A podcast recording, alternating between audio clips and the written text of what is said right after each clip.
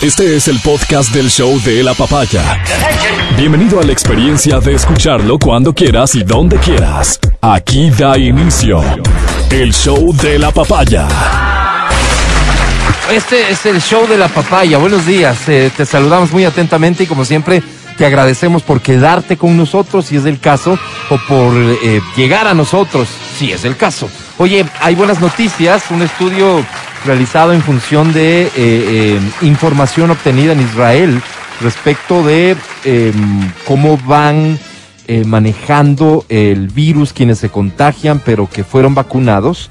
Dice que las personas vacunadas con dos dosis, ojo, solo con dos dosis, tendrían menos riesgo de sufrir las secuelas por COVID-19.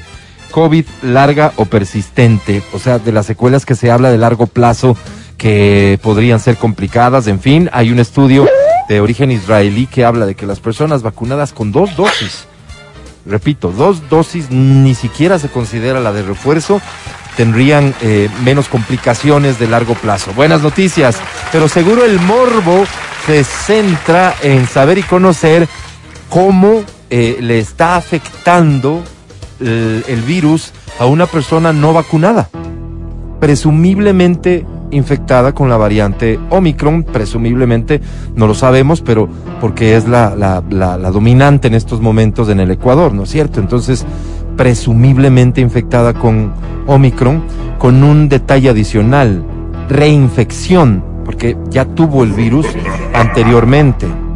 ¿Cómo está el estado de salud de Matías Dávila, nuestro querido compañero? Muchas personas dicen, sí, pues se le ve bien, pero mírale lo que habla. No, así mismo es. Así mismo es, esa aclaración también vale la pena. Mati, buenos días. ¿Cómo te ha golpeado el virus? Este vendría siendo no sé qué día, pues porque no sabemos cuándo te habrás infectado. La prueba positiva la tuviste el lunes y los primeros síntomas tal vez entre jueves y viernes de la semana pasada. Así que, ¿cómo estás? Cuéntanos. Amigo querido, audiencia querida, Adri, buenos días. A ver, eh, recordemos que antes de las vacunas nosotros pasamos casi un año viviendo estas situaciones. Yo les recuerdo también que el 85% de la población pasaba esta infección con varias fórmulas. Entonces, unos de una forma, otros de otra, o unos eran asintomáticos, no les pasaba absolutamente nada. Así que yo creo que hay, eh, se ha cernido una campaña de miedo bastante fuerte. Pero Matías, eh, te estoy pidiendo un criterio honesto, sobre cómo estás. No, mira, mira, mira. Y, pero, y esta pero... campaña de miedo dice, pero escúchame, esta campaña de miedo dice, claro, imagínate si, mira los criterios, ¿no? Una persona va a UCI con, con dos eh, vacunas. El criterio es, imagínate si no se hubiera vacunado. ¿Qué hubiera pasado si no hubiera vacunado? Pero es lo más probable que esa, que esa presunción sea cierta, porque probablemente está en UCI porque tiene otro tipo de complicaciones. O sea, nada de lo que vos presumes y quieres insinuar se ha demostrado. Nada. Nada. Nada de que, que de que la vacuna que, que provoque que vayas a UCI. Si eso es lo que quieres decir, no es cierto. Y probablemente está en UCI, Mati, por otras cosas. El caso de Israel, mira. Ok, tú tocas el caso de Israel. Sí. 95% de personas vacunadas. ¿Por qué la gente sigue entrando a hospitales? Sí, porque seguramente existen otro tipo de complicaciones con lo cual, con lo Tal cual, vez debe ser por eso. con lo cual han sido absolutamente claros quienes se han manifestado en función de estudios, de análisis o lo que sea, en decir hay complicaciones en el estado de salud de las personas que hacen que puedan ir a parar a una UCI o que sean hospitalizados o que tengan enfermedad grave. El tema es que estadísticamente la gran mayoría no. Topo tu tema porque, Mati, me parece relevante claro, claro. que la gente conozca, no estás vacunado, la gente, nuestra audiencia lo sabe, ya te infectaste. La primera vez fue un tema grave.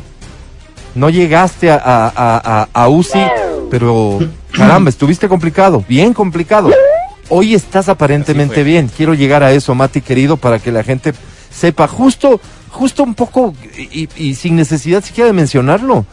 Un poco para, para tranquilizar, que es lo que vos dices, ¿no? Una campaña de miedo, de terror, para tranquilizarle a la gente de que en efecto este virus podría ser que no es tan grave y que lo podrías sobrepasar sin mayor problema.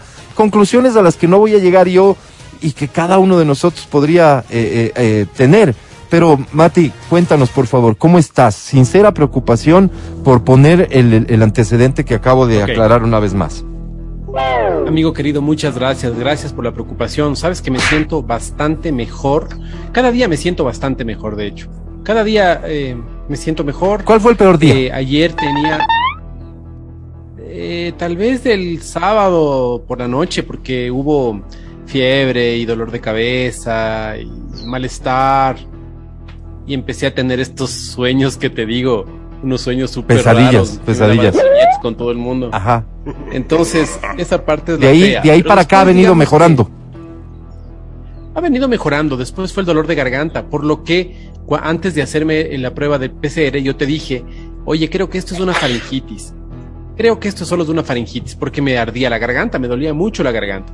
Y como además, gracias a Adriana Mancero, estoy en un proceso de dietas y no sé qué vaina, no podía tomar lo que usualmente tomo para la garganta, que es chupar panela. Porque la panelita es la que te desinflama la garganta. A mí me ha funcionado siempre la panelita.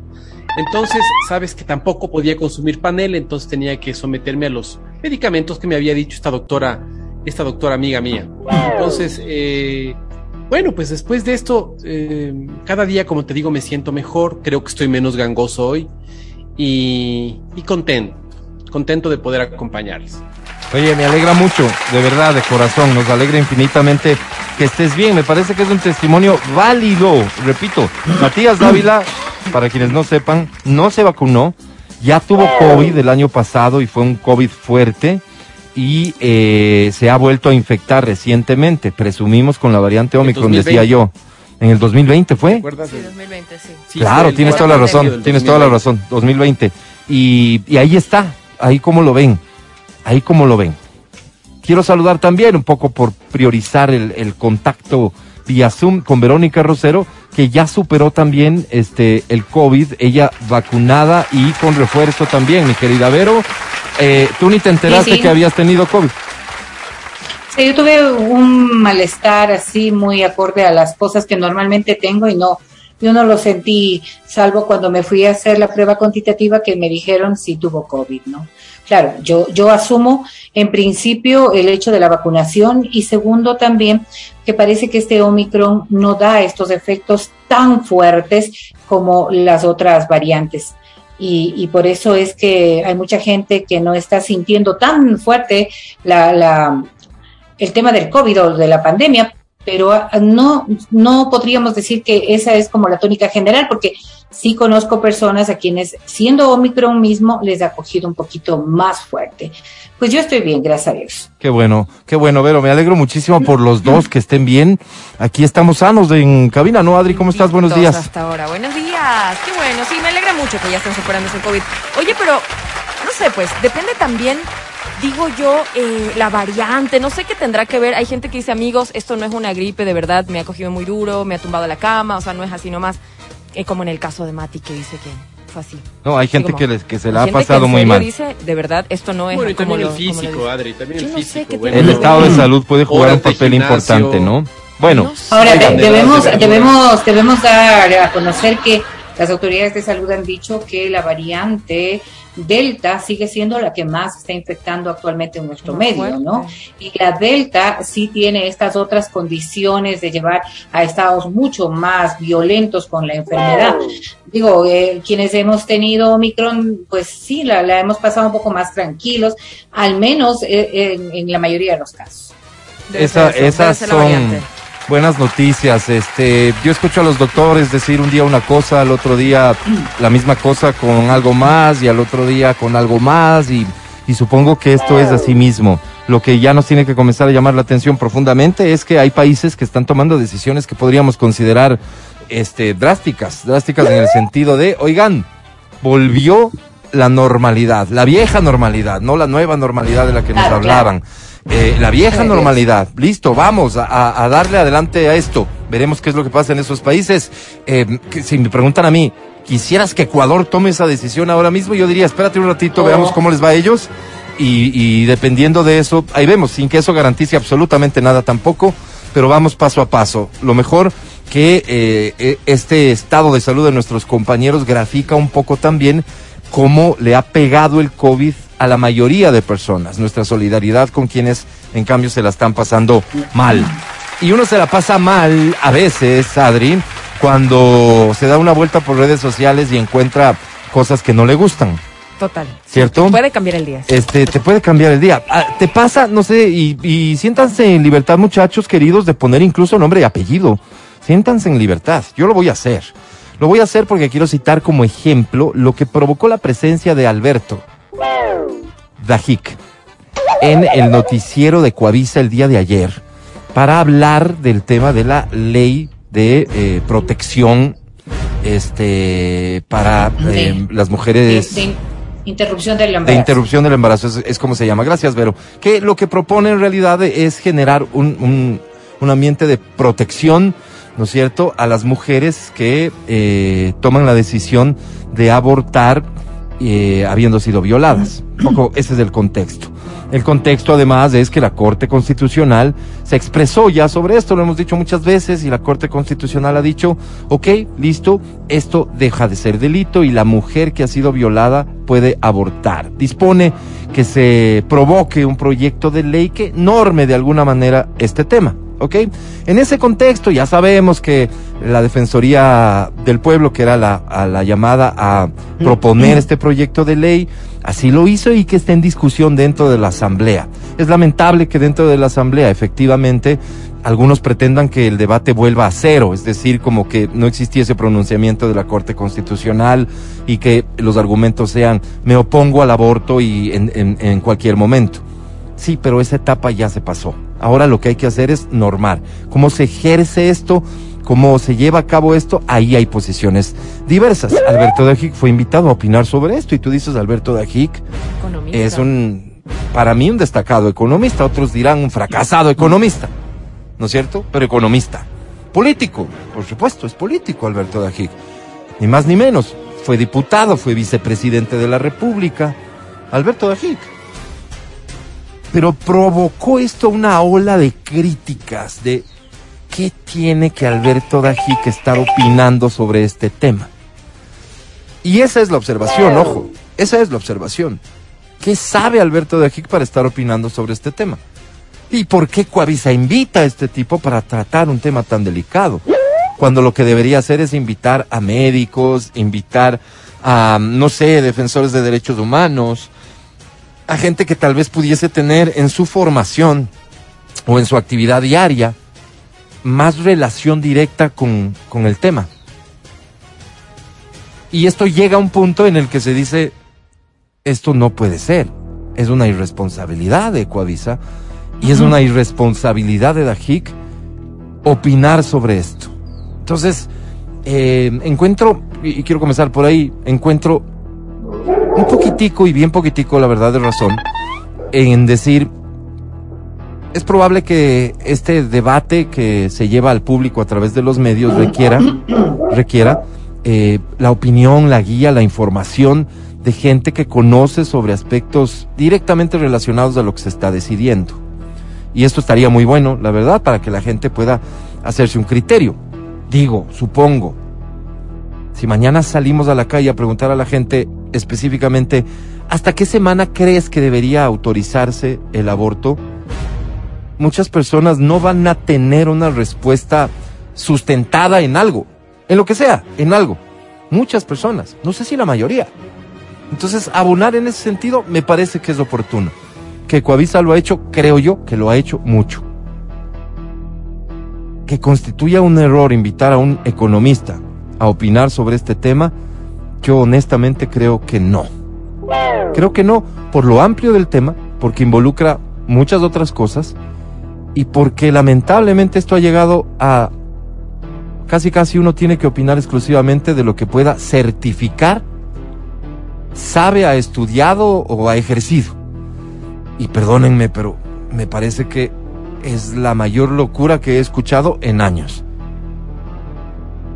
Todas las personas tenemos opinión sobre todo. Sobre todo. Y querer imponerle a una persona una opinión, querer limitar su opinión o querer imponerle a un medio la opinión de quién puede rescatar sigue siendo una verdadera locura. Entonces, yo decía ayer en un tuit, a mí también me caen muy mal ciertas opiniones. Mi decisión es, no los leo, no los sigo en redes sociales. No los veo si es que por ahí en algún canal lo, lo invitan a tal o cual persona cuya opinión me cae mal, me parece irrelevante, no la comparto, lo que sea. Administro mi derecho y digo, cambio canal. Y lo propio hago en una estación de radio. Es decir, ese es nuestro derecho.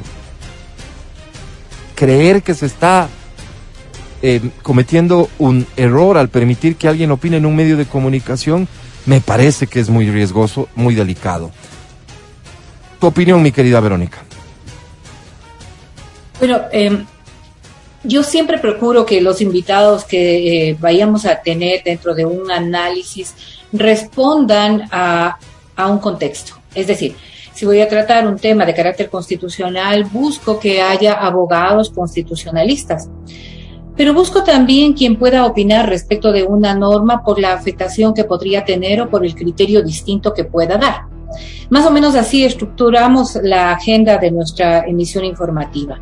Ahora, yo creo que todos los ciudadanos tenemos una postura respecto del aborto, o la mayoría al menos de los ciudadanos tenemos una postura respecto del aborto. Unos frontalmente a favor, otros frontalmente en contra. Y creo que la sociedad merece también escuchar las voces que pueden estar a favor o en contra, o aquellas que resultan disonantes con cualquier temática que se pueda dar.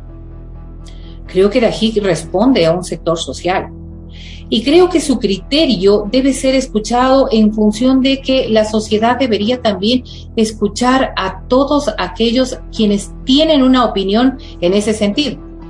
Si me invitan para hablar del aborto, por ejemplo, dado mi postura religiosa, dada mi forma de mirar el tema, yo diría no, no, prefiero no opinar sobre aquello porque esta es una postura absolutamente personal la que tengo, la que manejo y no estoy en capacidad de poderla hacer pública. Pero si el economista Dají asume este reto bajo la perspectiva que decía eh, del análisis que haya hecho y la crítica respecto de lo conservador que puede ser su lenguaje, sus formas y su propia conceptualización, es el reflejo de un grupo social que conforma el Ecuador y que debería también ser escuchado porque no todo el mundo está de acuerdo con el aborto, más allá de que la Corte Constitucional haya decidido que el aborto por violación es ya un hecho y que existan grupos radicales que piensan también que el aborto no debería ser exclusivo de quienes han sido violentadas sexualmente, sino que debería ser un tema general.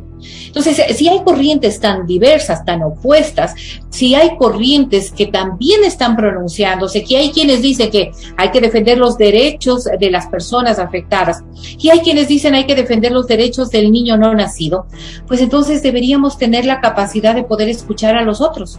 Escuchar solamente un lado y pensar que yo soy dueño de la de la verdad per se, creo que me hace ser tan ciego en este propósito y de allí que no logro avanzar tampoco. Hoy sabemos que el presidente de la República ha dicho que si no está enmarcado dentro de lo que estimula con la, la Corte Constitucional, el presidente va a vetar el proyecto anticipado aquello, con los criterios que se dan dentro de la legislatura, posiblemente este es un llamado más bien a la reflexión para que lo que logremos sacar sí vaya a beneficiar a las personas verdaderamente afectadas, víctimas de estos procesos de violación. Es difícil ponerse a uno a juzgar. Yo he dicho en este mismo espacio, a mí me parece que las 12 o 15 semanas, dentro de lo que la Corte Constitucional ha estimado, pero, debería ser el límite. Pero perdóname, sobre el tema de la opinión, de generar opinión, más allá de lo que tú pienses sobre esto. Bueno, o sea, yo sí creo que es bueno generar opinión, por eso te digo, cuando nosotros estructuramos paneles, diálogos y todo lo demás, no puedo poner solamente aquellos que están alineados hacia un lado. Es que no se trata de eso, Vero, esa no es la discusión, no, no se trata del pluralismo. La discusión aquí es, eh, no tienes derecho a opinar porque no has estudiado, eh, mejor dicho, ¿por qué estás opinando sobre temas de aborto si eres economista? Esa es la discusión quizás porque como ser humano tienes una opinión, luego han dicho también porque las consecuencias de un aborto tienen incidencia económica, o sea, para poner un pretexto hay cualquier cosa, pero yo tengo una opinión, no soy médico, soy una comunicadora y yo tengo una opinión. Supongo yo que la persona que ha pasado por un aborto tiene una opinión más allá de que no sea médico. Y aquella persona que, siendo violentada, es decir, violada sexualmente, ha tenido a su hijo, tiene una opinión, más allá de que no es un profesional, de que no es un abogado eh, en libre ejercicio y defensor de derechos humanos, ni que tampoco es un médico que haya tenido que participar en un proceso de esta naturaleza. La madre de una persona que ha sido violada tendrá una opinión y aquella que no le permitió o que le dijo que no lo haga, pues posiblemente tendrá una opinión porque todos los ciudadanos que estamos en esta sociedad tenemos opiniones. La validez que tú le des a esa opinión estará enmarcada en, un distintos procesos. De acuerdo. Oye, Mati. El apego que uno pueda tener a esa misma definición. Oye, Mati, vos que eres crítico permanente, no de ahora, de siempre, del rol de los medios. Eh, ¿Hace mal Ecuavisa invitando a, Olvídate que es Alberto de aquí que te cae chancho. ¿Ok? A un economista a opinar sobre estos temas. A ver, yo creo que hay que ver cuál es el rol de los medios, ¿no? O sea, cuando quieres saber cuál es el rol de los medios, tienes que ver el programa que tienen. Nuestro programa, por ejemplo, que es una revista, que es un talk show, tiene otro formato, un programa informativo, evidentemente, el rol que tiene ese programa, no ese medio, ese programa es informar, ¿no es cierto? Entonces, ese es, ese es el, motivo que, que el, el porqué del programa. Cuando yo tengo un programa de entretenimiento, un programa de, ¿qué te digo? En una revista, en un programa como el nuestro, un talk show, tengo a un Alberto Dajic. De hecho, hemos tenido un Lucio Gutiérrez, hemos tenido, que le hemos preguntado cualquier cosa y usted cuénteme qué tal es para tal cosa. No pasa absolutamente nada. Pero si tienes en un programa informativo, eh, a una, a un programa de opinión, ¿no? invitado. Programa de opinión. Un programa de opinión hay que hacer esa, ese, tipo de, aclaración, porque no es lo mismo hacer un programa de opinión que hacer un noticiero, un programa informativo en donde lo que transmites es una, una información, una nota informativa. ¿no Lo otro es rescatar un poco la opinión creo que eso también está un poco en el aire, en el, en el, ¿cómo te digo? En el criterio de las personas, porque están viendo el informativo de Coavisa. Entonces, no están viendo un programa de opinión donde las personas pueden dar su opinión tranquilamente sobre temas. Yo creo que se están informando en este tipo de programas. Entonces, eh, habría que hacer Pero no es así. ¿Cuál es nuestro, ok, cuál es nuestro rol?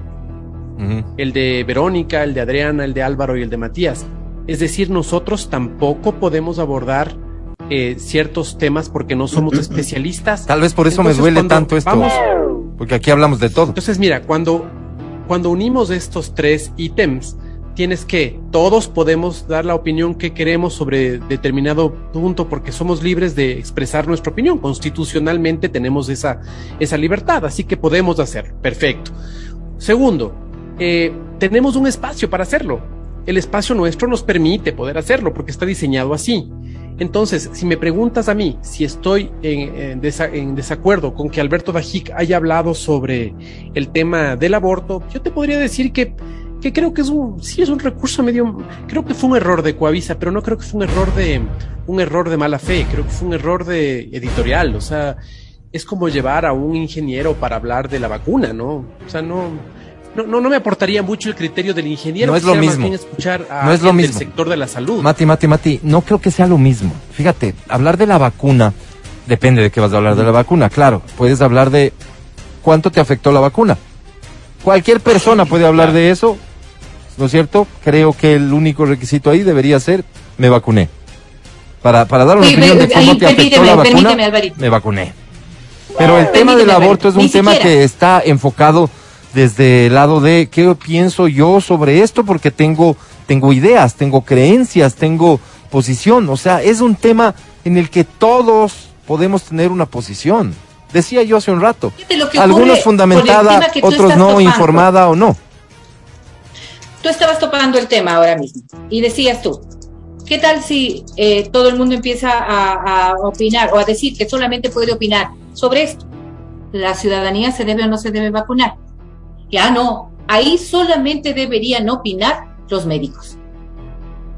No es cierto, no es cierto, porque la repercusión de ese hecho es absolutamente social.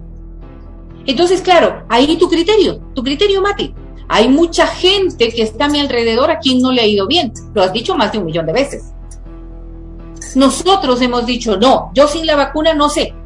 Cada uno tiene una opinión respecto de un hecho que tiene trascendencia social. Y yo creo que el aborto tiene esa incidencia. Sí, sí, Y, y algo que yo quiero aclararte tan solo. Fíjate tú, dentro de las concepciones de lo que es el periodismo, mucho ha evolucionado en, el- en el último tiempo. Y en efecto, hoy podemos observar, y yo creo que la mayoría de los ciudadanos están muy claros respecto de esto, de lo que es un espacio informativo, de lo que es un espacio de opinión. Vemos dentro de los espacios informativos grandes condiciones de opinión. Hablando de hechos puntuales de información, ¿cuántas cadenas televisivas tienen sus espacios en donde muestran una noticia y luego los conductores opinan sobre la noticia? Ya es un hecho de opinión. Mucho más cuando nosotros invitamos a alguien. Porque yo no le estoy invitando exclusivamente a que él me dé cifras o a que él haga un análisis puntual de aquello, sino a conocer su opinión. Y eso Análisis es en lo más básico, opinión. como en lo más profundo. Está claro, como gracias. en lo más profundo. Está claro, muchas gracias. Tome café, dice un mensaje, este, doña Berito, se oye la taza con la Eso cucharita. haciendo, Eh, Mati, querías eh, decir algo más antes de darle paso a la Adri, pero eh, en realidad te doy, te, te insisto en que digas lo que piensas porque sé de tu condición crítica sobre lo que decías, del rol de los medios. Sí, lo que te digo es que yo creo que es un error de Coavisa, pero no es un error de mala fe. O sea, no veo una manipulación, no veo al medio malo tratando de manipular a través de sus invitados, sino veo que llamarle a Alberto Dajic a hablar sobre el aborto me parece tan irrelevante. Es la op- op- opinión del señor como es la opinión de muchos. Si yo quisiera saber de opiniones, tal vez eh, buscaría, no sé, depende de mis intereses, evidentemente, ¿no? Pero eh, nosotros ayer tuvimos a una persona que, que tenía su cuenta en OnlyFans y no le hicimos una pregunta con relación al aborto. Realmente no me, me importa, o sea, tal vez me importe como ser humano si le conozco, no sé. Pero lo que me importa es que ella me hable sobre OnlyFans, porque eso es su campo de especialidad. Entonces, si yo le hubiera tratado de utilizar la entrevista de ayer para hablar sobre el aborto, créeme que hubiera desperdiciado la entrevista, porque me hubiera dicho cualquier cosa cuando su expertise es OnlyFans. Todo lo que acabas de decir, en tu opinión. Así es. Bien, Adri Mancero, en tu opinión, En porque opinión. de eso estamos hablando, ¿no es cierto? Yo lo que, lo que un poco critico y veo con angustia es las personas, personas que de no creer, la verdad me ha sorprendido mucho, leer a muchos, criticar el hecho de que se le invite a él, pero bajo esta lógica, ¿qué sabe él? ¿Qué puede aportar él? En la discusión. O sea, esto, aunque no se den cuenta, nos lleva a un escenario en el que vas a tener que hablar solo de lo que además puedas certificar que sabes. Y es que yo no creo que eso haya pasado por error. Yo no creo que lo hayan invitado porque desconocían cuál era su opinión. Sabían que él, ha manifestado muchas veces, me imagino, ha de haber posteado, eh, sus creencias religiosas las conocen. Yo no creo que esas cosas pasen por error. No creo que lo inviten así como... Más "Ah, bien por invita-". eso lo invitaron. Exactamente. Claro, por eso. Yo creo que es un tema tan delicado que sí debería ser socializado por otras personas, no solo por los expertos en derechos humanos o los expertos, no sé, en tema de aborto o de género. Creo que sí debe ser socializado, y, pero no sé si es la persona correcta de pronto para, para argumentar y que, y que de pronto la audiencia en ese momento tome decisiones en base a los argumentos de este invitado, que podría ser súper peligroso. Eso es lo que me da como, como un poco de... Pero de ahí que diga su opinión está bien. Él- me parece bien que diga su opinión. Incluso yo no he visto la entrevista, ¿alguien la vio? Y no sé si solo lo invitaron para eso. ¿Para eso nada más? Eh, creería que sí, pero, pero sospecho que hay un análisis también desde la perspectiva económica. Recibí un mensaje aquí hace un ratito Mm, que, sí, que eso no lo digo. encuentro. Dice que hay un estudio económico realizado en los Estados Unidos. Se encontró que la aprobación de la legalidad del aborto, dicho así por el oyente, estoy leyendo, tuvo unas influencias positivas en la economía de hogares y de la seguridad en el tiempo. No, no alcanzo a entender bien lo que quiere decir, pero si de lo que se trataba, y ahí sí voy a decir una cosa, creo que la posición editorial de Coavisa en este tema está clara. ¿No? Está clara. Y puede ser que invitaron a Alberto Dajic para que dé su opinión como un, un ala más de lo que refuerza en el fondo lo que es su posición. ¿Ok? Ya hemos invitado a médicos, porque han invitado a médicos, hemos invitado a, a- especialistas, a, a abogados, derechos humanos, etcétera, porque han invitado. Ahora reforcemos tal vez los conceptos desde el lado económico, quién sabe, y eso fue lo que ocurrió en efecto en la práctica, en la entrevista. Pero nada de esto, si es que ocurrió, le importa a un montón de gente que solo se queda con la idea de no debería opinar porque no sabe, porque no certifica conocimientos Bueno, sobre en el este caso- tema. En el caso de eh, las cifras de económica- económicas, Económicas, no económicas, Mati. Bueno, el, bueno, el que él también es un experto en economía. En Bueno. el caso de las cifras Sí, claro. económicas, yo creo que también ahí sí justifica plenamente, pues, porque tienes una persona que hace un análisis con respecto a una ley o la consecuencia de la, de la aplicación de esa ley con relación a la economía. ¿Qué sabe él de economía?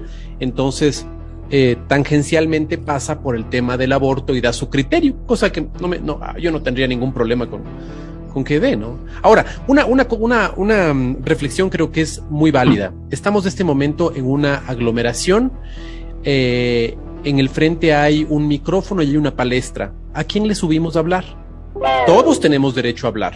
Tenemos una horita para este evento. ¿A quién le subimos a hablar? Entonces, yo creo que ese es la, ese es la, el dolor de cabeza diario de los medios, ¿no? Claro, muchas personas tienen cosas para decir, pero ¿quién es el indicado para poder hacerlo? En nuestro caso es Verónica Rosero la que está diciendo, a ver, vamos a ver, ¿qué persona podría aportar aquí? ¿Y cómo, y cómo hacemos la contraparte de esto? ¿Y Lo cómo- único que no cuadra, Mati, en este ejemplo que pones, que creo que algo se acerca a la realidad, es que no es solo una horita, no es solo una vez. Y ahí es donde también los medios de comunicación buscan distintas opiniones, lo que decía hace un rato Lavero, ¿no? Este propósito de pluralismo que es idóneo, el propósito de pluralismo.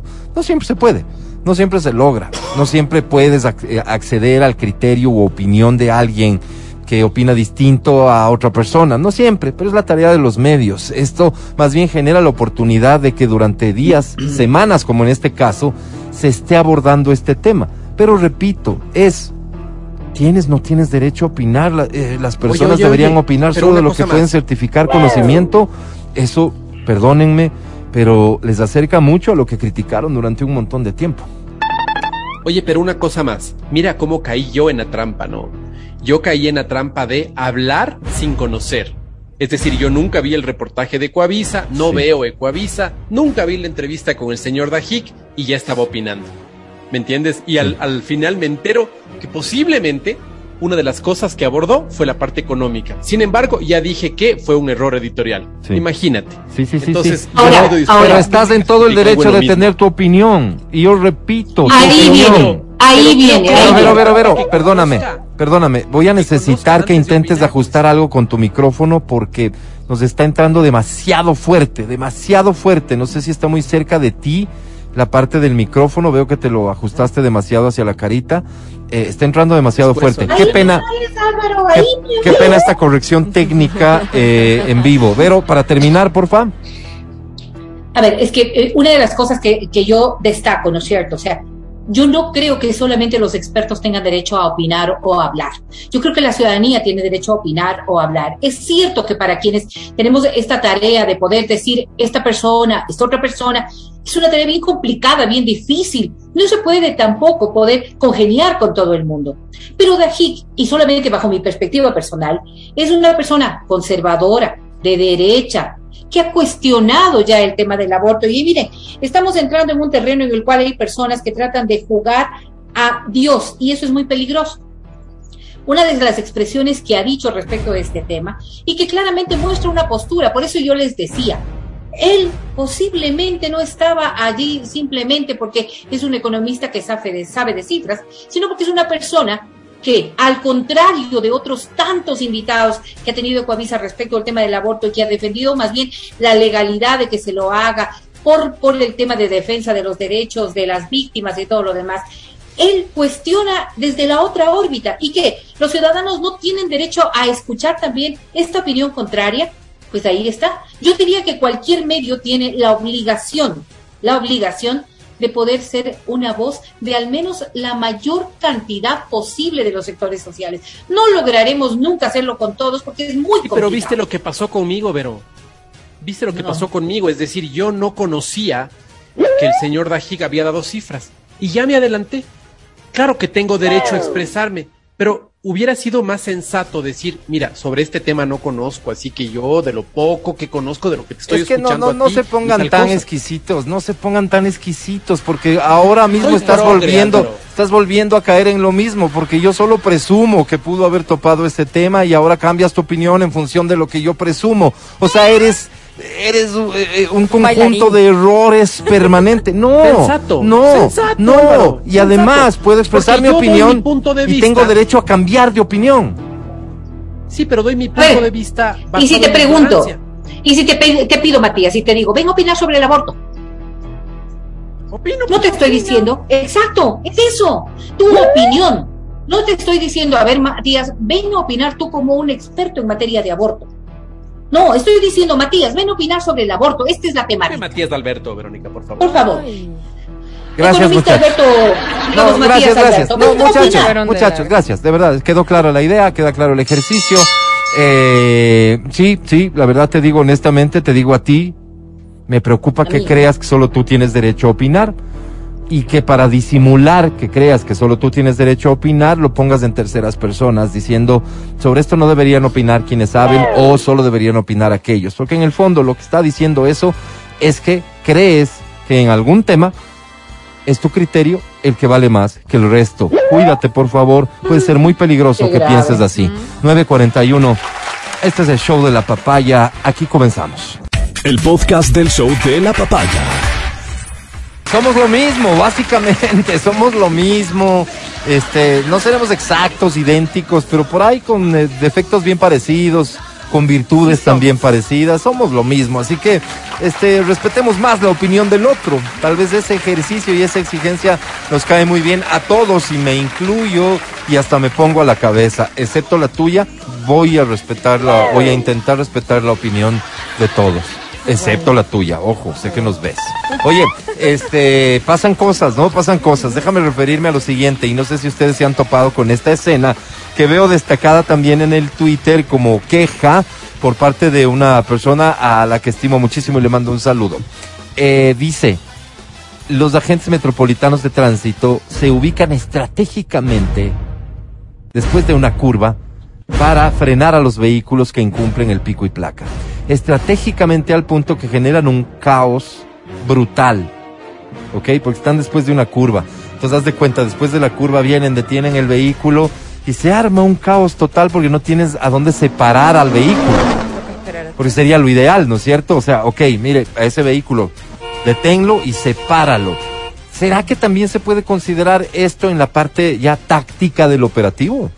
¿Será que se puede decir, mira, estos son los lugares adecuados y que sean varios, por supuesto, y que no sea siempre el mismo, porque probablemente quien incumple ya sabe que ese es un lugar de control y lo esquiva, lo evade, pero ¿será que se puede tomar en cuenta esto para que no sea el operativo que tienen que hacer porque están verificando que se cumpla con la norma?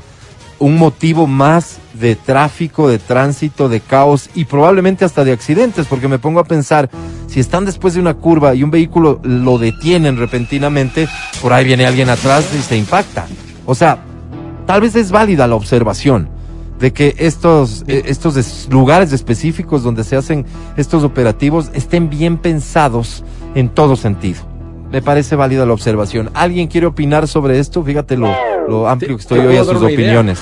Dale, Mati. Verás, nosotros tenemos para los peajes, eh, principalmente de los valles, estos sistemas en los cuales tú pones una, un chip en tu parabrisas y el sistema lee, ¿no es cierto? Exacto. Entonces pasas a altas velocidades y lo lee. ¿Qué pasaría si todos los autos tuvieran un sistema así, en el que registre tu placa y que en puntos específicos hubieran estos, estos detectores? Ni siquiera tendrías que verlos. Habría estos detectores ahí. ¿Y qué pasaría si para evitar problemas a cada persona le das por semestre, por año, tres posibilidades de fallar? Aduciendo que una vez puedes, no sé, tal vez llevar a tu, a tu mamá al hospital, otra vez pueda pasar una cosa emergente. Oye, ¿no habría embotellamiento de tráfico?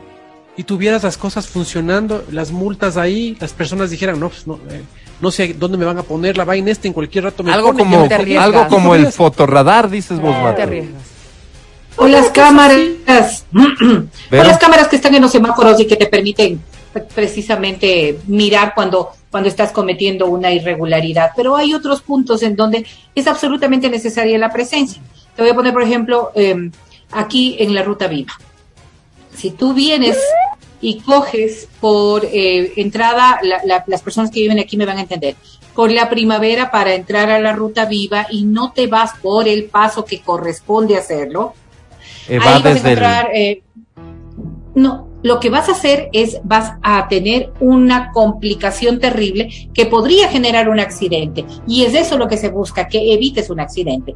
Si yo vengo, ¿no es cierto?, por la por la ruta, eh, más bien dicho, si yo estoy saliendo de la primavera para coger a la ruta viva, tengo que Otoño. bordear el redondel del Umbicí, subirme por esa ascendente y, e ingresar directamente Por a la lindo ruta que te expreses, Esa nadie te es- está entendiendo, Ver. Pero, pero bueno. Bueno, a ver, ¿A qué vas? voy a decir, hay dos, hay dos, mensaje, cana- dice, yo vivo hay dos canales. Pero a qué vas, a qué vas. Hay dos canales. Que hay, hay, por ejemplo, en esta zona, y lo puedo hablar en esta zona porque es lo que me queda cerca, hay dos rutas que, con las que tú puedes acceder a la ruta viva. Ya, la una es la correcta porque viva. vas a evitar un accidente Ajá. y la otra es incorrecta porque el acceso, si bien podrías meterte, puede generar un accidente. Ya. Entonces, llega, normalmente el, el, el, el agente se coloca un poco más arriba de donde Para, no para ver quién, ingresar. para ver quién, para ver quién Para hace ver, eso. Te detiene y te multa. Claro, porque claro. eso es lo que corresponde hacer. Claro, te entiendo. Yo he dice, yo visto soy su vecino, tantas no personas, tantas personas haciéndolo y el policía, eh, la gente los va parando, los va Entiendo parando, muy los va bien lo que dices ahora sí, Vero. Porque ese tipo de cosas sí podrían En digo, puntos específicos, en puntos, accidentes. en puntos específicos donde se incumple una norma de tránsito. Ahí tiene que haber alguien que Claro. constate ese incumplimiento para proceder a cualquier tipo de llamado de atención o sanción. De lo contrario, sería imposible hacerlo. Está clarísimo. No es el caso del pico y placa. Estamos claros, ¿no? No, no es. No es el caso del pico y placa. El pico y placa es prohibición para circular en todo el área que está señalada dentro del distrito. Entonces ahí Y sí puedes elegir. no deben dejarte ingresar. Eso es lo que corresponde. No deben dejarte ingresar, te deben parar antes de que ingreses a la ciudad. Podría si ser por una ahí opción. entraste, si por ahí entraste de alguna manera, tienen que pararte donde quiera que te hayan visto, porque es lo que corresponde hacer. Correcto, sí, sí, sí, de acuerdo. Nada más digo yo que estos operativos que tienen ese propósito, que está muy bien y que tienen que seguirse haciendo, deberían considerar no generar caos. Lo otro, lo que propone el MATI, que tiene que ver con recursos tecnológicos, suena muy bien. O sea, me parece que así funcionan bueno. los, así funcionan los peajes en, eh, en los Estados Unidos, por ejemplo, en la Florida, los peajes funcionan Aquí, así. Eh, aquí ya funcionan así algunos peajes, pero implicaría seguramente una gran inversión que tal vez, solo tal vez, Mati, tal vez, eh, eh, eh, hay, que, hay que calcularla en el tiempo, hay que presupuestarla, Ya. hay que ponerle dentro de ¿Qué las prioridades, inversión? etcétera. Ya, ¿Qué más viable. inversión que tener un, un agente metropolitano debajo de un semáforo? Pues, que es una cosa que ves aquí en la ciudad y vos dices, ¿es en serio esto? Tan necesario, Mati. Tan Debe necesario. A ver, te voy a poner este ejemplo tan solo. Esta, a ver, 6 de diciembre y Eloy Alfaro. Otra vez vamos con Sí, ya, ya. el mapa. 6 de Sí. diciembre y Eloy Alfaro. Todo Ya. el mundo Ya, sabe sí. dónde está. ¿no es Ya, cierto? listo, listo, listo. ok. semáforo. Ahí. Viene el señor del bus y vienen dos carros más atrás. Sí. Sí, Ya sí. se va a poner en amarillo el semáforo. Dura 10 y segundos ¡pum! ese semáforo. Los señores deciden correr, no alcanzan a pasar y se quedan en media es. Todos los que venían o bajaban por Eloy Alfaro, toca Atrapados. esperar a dos semáforos hasta que vuelvan nuevamente a circular.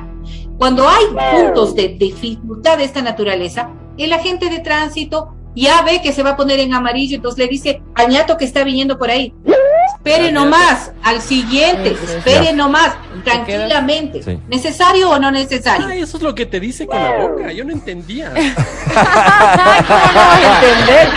Qué menso. Muy bien, Es que te hace muchachos. Así. Ay, claro. Muchachos no, pero queridos, te hace así como que avances. hoy juega avance, Ecuador. avance. Ay, qué pena, Álvaro. ¿Cómo que pena? Hoy juega Ecuador. Hoy juega Ecuador a las Felicidades. 4 de la tarde contra No, Brasil. Va a perder. No va a perder. no va a perder. Hoy juega Ecuador a las 4 de la tarde contra Brasil con el 50% del aforo del estadio Ajá. Casablanca Rodrigo Paz Delgado. Hoy juega Ecuador contra Brasil a las 4 de la tarde con el 50% de aforo, pero eso lo sabemos desde ayer 3 de la tarde. ¿Cómo está haciendo, cómo está haciendo la federación para entregar esos boletos? Primero, con tan poco tiempo de anticipación. Segundo, ¿cómo está decidiendo quiénes sí y quiénes no? Porque se vendió más del para organizarse aforo uno necesita autorizado, saber, exacto. ¿Será que sí? ¿Será que no? ¿Cómo? En la casa, veo- Mis, o sea, en ¿Y cómo serio. van a distribuir en el estadio? Yo no sé. No, ¿Me yo oyen? tampoco, yo tampoco. Eh, el asunto es este, el asunto es de este. Pobre federación que ahorita va a tener que enfrentar, y ya se ven quejas, y ya hay gente protestando y etcétera, que va a tener que enfrentar una situación logística bien compleja, bien compleja. Pobre federación. Y ojalá los ciudadanos que tuvieron la suerte de tener un boleto comprendan que no es fácil la tarea que ahora tiene que llevar a cabo la federación, por mucho que puedan haber previsto de, ¿sabes qué? Sí creo que nos van a dar el aforo porque yo ya hablé y no sé qué, y sí, pero preparémonos. Ya la parte, la parte logística específica de entrega de boletos y demás no ha de ser nada sencillo. Hay quejas en redes, ¿no, Sí, Adri? un montón de y además había gente que, digamos, estaba dispuesta a viajar acá a Quito. Entonces Claro. tuvieron que suspender y luego dijeron, pero yo cancelé el pasaje y ahora qué va a pasar. Y no sé, es más, si, si voy a salir favorecido en este sorteo. ¿Qué es? ¿Quién ¿Sorteo? sabe? ¿Qué es? ¿Por, por, por orden de estatura? Voy a ver. ¿Por apellido? ¿Qué es?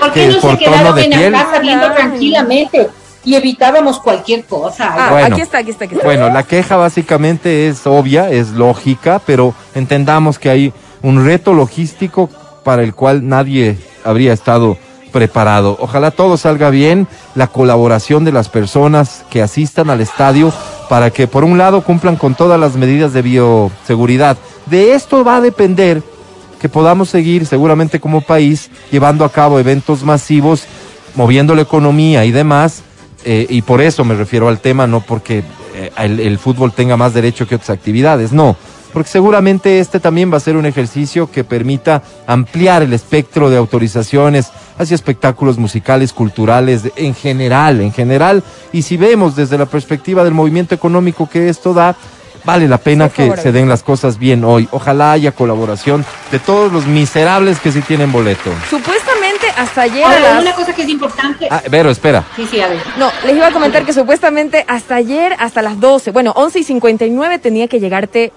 al correo electrónico registrado para comprar tu entrada.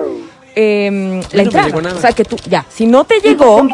Pues, tienes que completar un formulario en un link siguiendo, puedes seguir las cuentas de la Federación Ecuatoriana de Fútbol y ahí, bueno, me imagino que te han de reembolsar la entrada o algo de eso. Hay opciones en ese sentido. También podrías optar Claro. por ya, ya dar por adquirido tu boleto para el partido Ecuador-Argentina, que se jugará después, Ajá. o tendrás, me imagino, el derecho de reclamar tu billete. Y hace una hora acaban de tuitear No- no de que puedes adquirir, que puedes adquirir tus entradas si tienes una suite. Ajá. Todavía están a la venta y puedes este, asistir de 9 a 12. Los Puedes dueños de suites no Sí. entran gratis a estos partidos, tienen que igual pagar. Entonces es, es un buen llamado, ¿no? Para la gente que todavía- tiene, los miserables ¿Cómo que me tienen suites. No, pero tienes que. Pues, pero, pero el alquiler del lugar. o sea, Eh, eh, lugar para cada encuentro. pues. El, el, Algo como el- Gil. el concepto de... No, no, no, no es así. No, El No, concepto de ahora propi- no, ahora su suite no es suya. Muchachos, por favor. pongan de parte, en serio, Álvaro. el concepto de propiedad respecto de ciertos eventos que se llevan a cabo dentro del estadio. Hay otros que se, que se exceptúan de esto y que por lo cual vas a tener que pagar. Ejemplo, un concierto.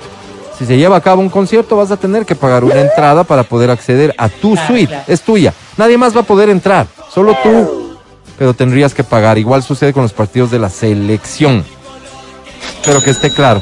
¿Sí? Ahora. Ahora, una cosa que es importante es ¿Qué? que esto nos va a servir también, y, eh, para los que vayan, ¿no? Evidentemente. eh, no sé si una demostración como ciudadanos de que sí podemos ser ordenados, de que podemos cumplir, de que vamos a ser eficientes en nuestro cuidado, para que no sea este en cambio un pretexto posterior de que no permitan hacer cosas porque no sabemos cómo comportarnos en medio de una pandemia. Exactamente. al contrario, ser respetuosos y con todo lo que nos pidan, entiendo que tienes que estar vacunado para poder acceder, tu certificado, en fin, y todo lo otro, pero ser respetuosos de la distancia, no sacarte la mascarilla, no es que puedas a poder ir a tomar o a comer, porque no va a haber eh, cómo hacerlo, pero por eso, cumplimiento de esas cosas para que no haya pretexto posterior. Delicada responsabilidad la que tienen los que asisten hoy al estadio, porque sobre sus espaldas el peso de lo que probablemente sean decisiones futuras y no de, de largo plazo, de plazo inmediato. Hay conciertos que están anunciados. Hay conciertos que están anunciados ya para el próximo mes, para este mismo, creo, en fin. Así que vale la pena que sean conscientes de esta responsabilidad. Repito, todos los miserables que sí tienen boleto, a diferencia de este servidor. ¿Qué irás? No, y les iba a decir que la gente está viendo la probabilidad de que sean transferibles también las entradas. Porque dicen, no pude viajar, pero no voy a perder eso. Ah, Puedo mira. transferirle a otra persona o revender la entrada. La gente dice, yo te la compro, yo sí estoy en Quito. Entonces tú ves un montón de Claro, interacciones claro, así. claro, claro. ¿Qué haces con eso?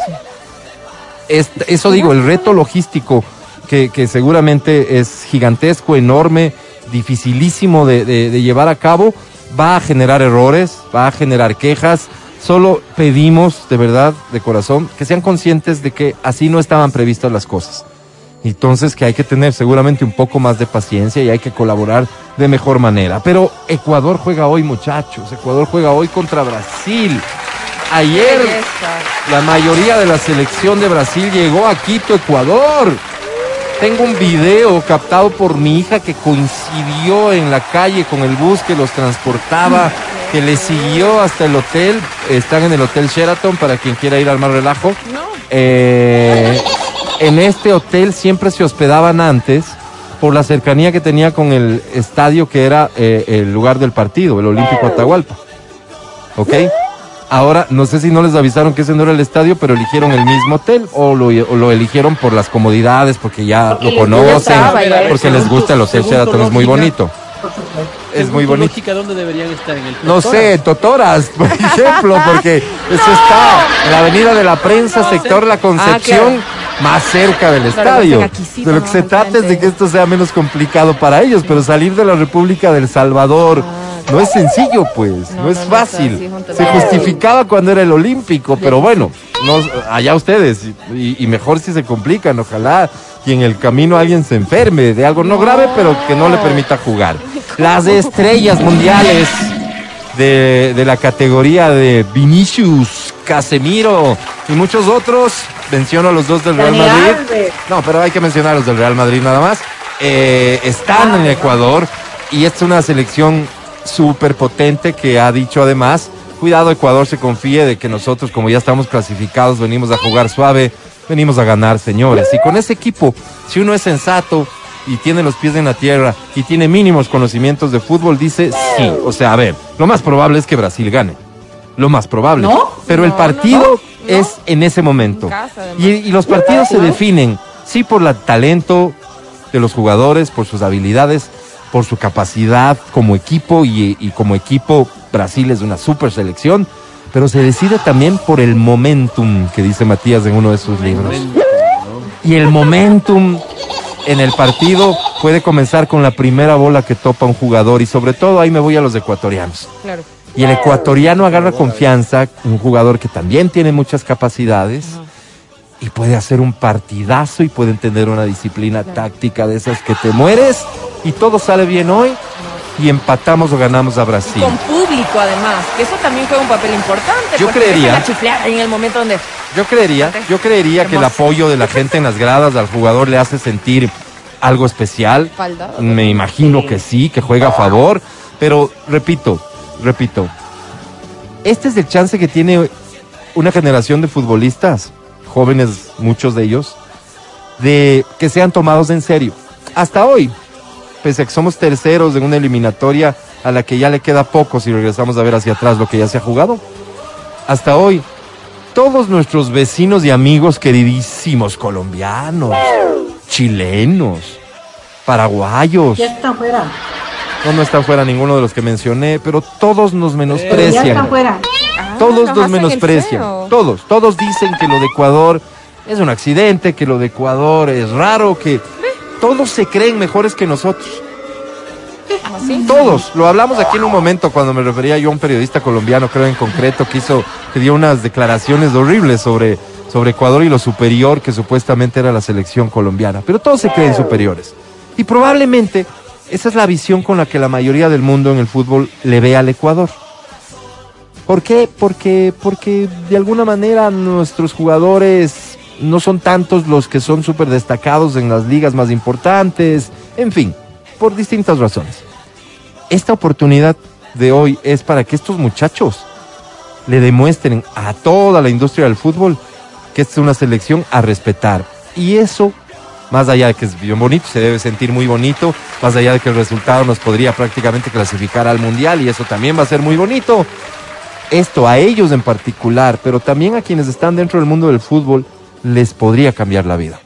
Ser tomado Oye, oye, en serio una en una industria que mueve tanta plata, que aquí hemos muchas veces hasta criticado eso, seguro le da la oportunidad de que les cambia la vida. Toda suerte a estos muchachos que han demostrado disciplina, que algunos la verdad enamoran con la forma en que juegan y defienden la camiseta de la selección ecuatoriana de fútbol. Tengo ¿Qué, Martín? pregunta. Dime. Tengo una pregunta. Tú dices que si el Ecuador gana, prácticamente estaría clasificado. Prácticamente. Estaría muy cerca de clasificar. Así es, así ¿Qué- es. ¿De qué dependería? De otros resultados. o no o sea, el tema es que nosotros vamos terceros y le llevamos cinco puntos al que nos sigue inmediatamente. ¿De acuerdo? Ok, puntos por jugar, bueno. muchos más que cinco.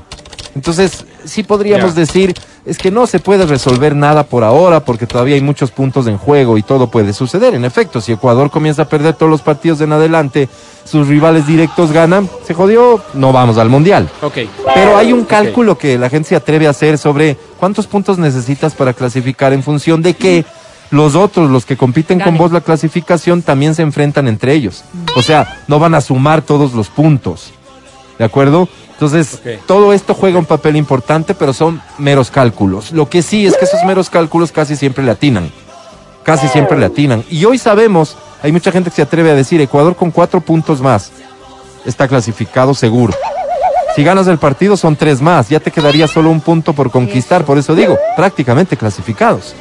Prácticamente clasificados. sería- El asunto es que es Brasil. El asunto es que, repito, es Brasil, la selección más competente, la mejor Pero selección. pidamos que juegue otro, pues Álvaro. No se ¿Cómo puede. No, no se puede, no se puede. Tiene que ser contra Brasil y tiene Pero que mira, ser como contra dicen estos los monstruos. expertos, en la cancha, en la cancha son 11 contra 11. Así es, Vero, lo acabo de Ahí decir está. también y no Y soy experto, pero opino. Porque me gusta el fútbol, Y uno- amo el fútbol. Y alguien que se llame Casemiro, ¿cómo Case. va a ganar? Case. No, no, no, no, no, poner Casimiro. No, es casi, miro. Sí había uno que se llamaba Kaká. No es pero- Casimiro. Casemiro. Con E, Casemiro. Hombre, sí. Yo digo, Casemiro. El mejor, el mejor volante de contención del mundo hoy por hoy, ni más ni menos, ese es nuestro rival. La nueva estrella del Real Madrid, Vinicius, ese es nuestro rival. Y así, posición por posición, tienes a, a- a unas bestias del fútbol. A esos nos enfrentamos. Pero invencibles no son. Y Ecuador ha jugado muy bien esta eliminatoria. Y tenemos unos muchachos. puede doblarse el pie y tener una lesión. Sí. Nadie sí. está por demás. Sí, Así que y- también y- puede y- pasar cualquier- Pero insisto en la, en la parte seria de mi comentario, el asunto va por tenemos también una selección súper competitiva, que aún no es valorada afuera. Y este es el partido que permitiría que así suceda y que a Ecuador como selección y equipo y a estos muchachos, a los jugadores, se los pongan en el lugar que merecen por sus capacidades. Pero hay que ser claros, Ecuador llega todavía al tercer puesto en esta eliminatoria como, ah, por suerte, ah, por la altura, ah, porque jugué mal no le reconocen a Ecuador. Este es el partido que nos da esa oportunidad. Ahora, si Ecuador pierde hoy, sigue teniendo posibilidades de, de clasificar.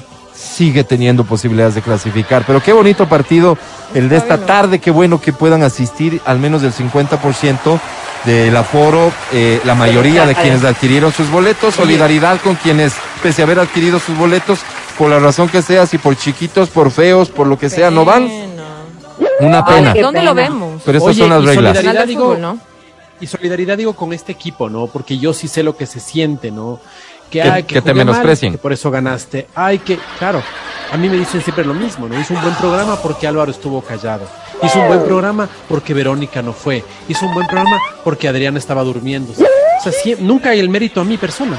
Nunca hay el mérito a mi persona. Por Entonces, algo Sí, eso, sí, me solidarizo con esta selección. Es una selección muy Sí, bonita, Álvaro, la Álvaro, verdad, muy ¿y ¿Dónde bonita. vamos a ver? Eso es lo que digo. ¿Dónde ¿no? vamos a ver Canal los que del no fútbol. tenemos entrada? El canal del fútbol es un canal de YouTube al que te tienes que suscribir sí. para acceder a, a- a las transmisiones de los partidos de eliminatoria en general. Entonces, el, el camino, el, el- camino es ese, ¿no? No Contratar, suscribirte al canal del fútbol. Eh, si no me equivoco, si no me equivoco y si alguien podría o corregirme o, o- o ratificarlo, vi un anuncio en DirecTV en no, no, Teleamazonas no vería. En DirecTV vi un pero anuncio cuidado, que decía, cuidado. contrata el partido por 6 dólares. ¿Ok? No sé si Mm, alguien ah, en este momento podría entrar a su cuenta DirecTV y verificar en el canal es que- 100. lo que- ¿Sí? sí, 6 dólares porque se, se transmite justo en Claro, en CNT, Movistar TV, DirecTV, DirecTV Go. Entonces, es operadoras, operadoras de cable pagando específicamente por el partido. Y 7 dólares si quieres verlo por YouTube. Y 7 dólares, pero es tu suscripción mensual para ver todos los mensual. partidos. Sí. Y, y esa es la diferencia, digamos. 6 dólares solo un partido para verlo normalmente por tu operadora de cable. Y esto, muchas personas optan por esto porque a veces el servicio de internet en casa, ¿no es cierto? O, No es o- muy bueno. o- o no sé si la plataforma Seis misma del canal del fútbol este, eh, se complica, eh, se traba el partido marca la cachimba. y siempre es como No, que es- más es fiable la señal de cable. Cuando Perdón. patean, digo, es horrible cuando patean. Ah, mira, mira, mira, me están corrigiendo aquí. 6 mensuales. Perdóname, solo me están corrigiendo aquí que por 6 dólares mensuales en cualquier operadora de cable. No es por partido, es por mes. Gracias por la Sí, aclaración. Ahí tienes las opciones para ver el partido. Sí. DirecTV pagas mensualmente 6.99, pero te obligan a mantenerte seis meses. Está bien. Está bien. Oye, O sea, enseguida cuatro, ¿no? comentar, ¿no? Enseguida hacer los A opinar los expertos. Está bien, porque después damos mala Como que información. supieran de fútbol. sí saben pero de está fútbol. bien, porque si no, sí saben de fútbol. Dice, en no claro está en 12 dólares la primera vez. Oscar nos informa eso. Sí. 12 dólares la primera vez. Bien, vamos con un... Vamos a corte, muchachos. Pero atención, dinámica que por primera vez se va a observar en los medios de comunicación para que te lleves boletos a multicines. Atención, por favor. ¿De qué se trata? Me vas a enviar un mensaje vía WhatsApp al 099-2500-993. ¿Ok? En este mensaje me vas a poner tu nombre y apellido. Sí. ¿De acuerdo? Y seguido de tu nombre y apellido, pero en la línea de abajo, por favor, no en la misma línea, esto es muy importante. En la línea de abajo vas a poner Ecuador al lado, ¿cuántos goles va a hacer? Vamos, Ya. Ecuador, ¿tú crees que va a hacer dos goles? Ecuador, dos. Ya. Guión, Ecuador 3, Guión. guion. Brasil, ¿cuántos goles crees que va a hacer? Ya. Brasil 1. Qué innovador, Álvaro. Sí, sí, sí, sí, sí. sí. Repito, innovador. repito, repito. Ecuador al lado, ¿cuántos goles crees que va a hacer? Espacio, guion, espacio. Brasil, Ecuador, espacio, Tres. número de goles que crees que Brasil va a hacer. espacio. Ok, tú nos mandas esa información Ya te mandé. y ya te llevas boletos a multicines. ¿Así ¿Cuál es el número de la suerte de esta semana? 14. 14 primeros mensajes al 099-2500-993. Con esto a lo, que, a lo que vamos a denominar de forma absolutamente creativa e Ah, innovadora pronóstico deportivo. Qué linda palabra. Se llevan boletos a multicines. Esto, 14 mensajes Ay, nada pero más. ahora sí puedo participar porque estoy afuera. Ya no estoy en la cabina, así me puedo Eh, ganar. En estricto sentido, sí. Pero en estricto sentido, así es. Puedes enviar tu mensaje 099-2500-993. Ecuador, ¿cuántos goles? Guión. Brasil, ¿cuántos goles? Este digo, pues. Pronóstico deportivo. El show de la papaya. Ya volvemos.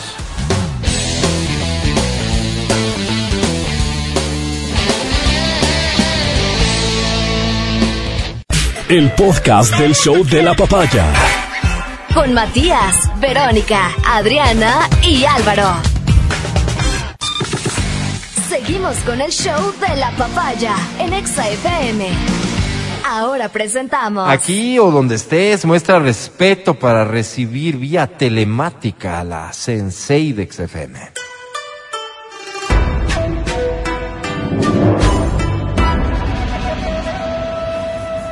Nacida en Notavalo, residente en Lumbici. Aquí está, es Verónica Rosero.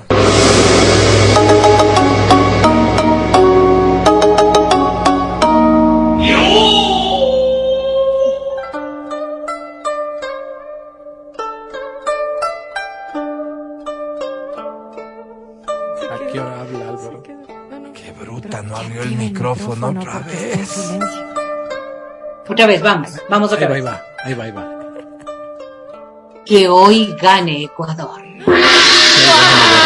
Ah, entonces ya se decretó el triunfo de Ecuador. Atribúyanlo a la Sensei cuando estén celebrando. Mi querida Sensei, bienvenida. ¿De qué quieres hablar el día de hoy? Fíjense que eh, buen día con todos y, y quienes nos están empezando a ver ahora mismo, bienvenidos. Ayer quise topar este tema, un tema que ya lo he visto se volvió un poco más viral dentro de las redes sociales y para empezar todo este proceso, yo voy a pedirle a Feli que nos coloque este videíto para poderlo compartir con todos. Este caballero que ustedes ven aquí, mírenlo. Yo le tiro un beso nada más, yo creo que no tiene nada de malo. Tú ves una chica y le tiras un beso nada más, ¿verdad? No tiene nada de malo, no le falta respeto. Tú un No beso que le tires me vas a llamar la atención. No sé si Yo tenemos con audio, Feli, está con Está muy bonita, está muy bella. Si yo le tiro un beso a la señorita, Tiene está audio. Vero. Dios te bendiga, mamita. Otro Pero por para que se dé cuenta la clase de guardias que tenemos. Un guardia que tiene que cuidarnos abusa de las personas que vienen acá. Esa es la clase de guardia que tiene que cuidarnos a nosotros. Para que lo vea. La vez pasada le lanzaba besos y le decía, mamita, mamita. Eso está bien, caballero. Eso no está bien. Aprenda a respetar, porque si yo a su mamá le tiro un beso, no le va a gustar. No le va a gustar, caballero. No le va a gustar. Un caballero. Tú no eres un caballero, tú no eres una mujer. Tú no eres un caballero, por Dios, qué bestia. Caballero, usted no es un caballero, señor. Si tú fueras hombre, no te existieras a ti. Dijera, está bien.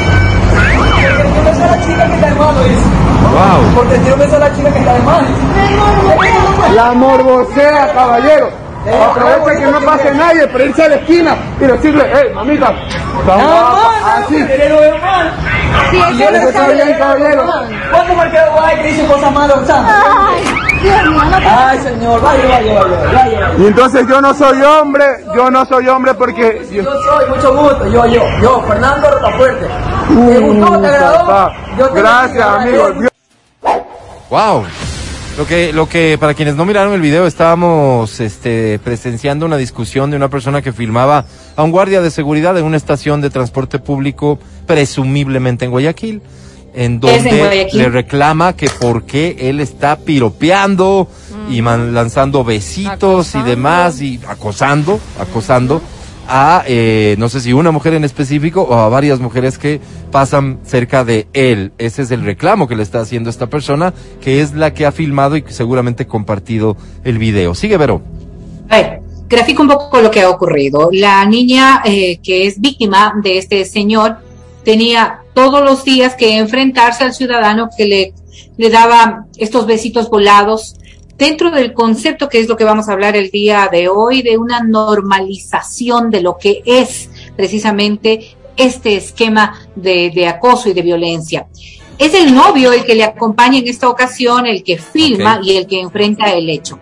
Hoy, eh, y se conoce solamente para que la ciudadanía sepa, las autoridades han determinado un llamado de atención para este agente y posiblemente van a, a tener, emitir una sanción como corresponde a una actuación que no es la que corresponde porque está dando la cara respecto de, de, de un sistema, creo que es municipal de transporte.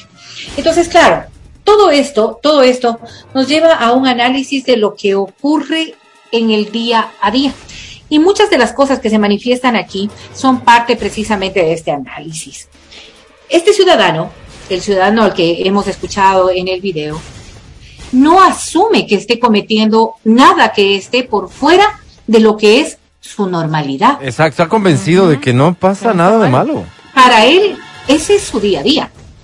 Es más, cuando habla con una persona que es parte también de este esquema del transporte y que es una mujer, él se cuestiona con esta mujer por qué la, la persona afectada se siente afectada.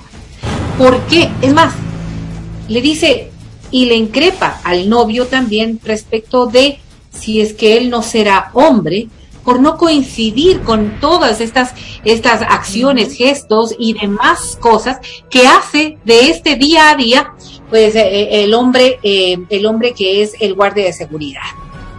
Entonces uno se pone a pensar y dice, hemos hablado tanto respecto de lo que implica estos conceptos y la violencia.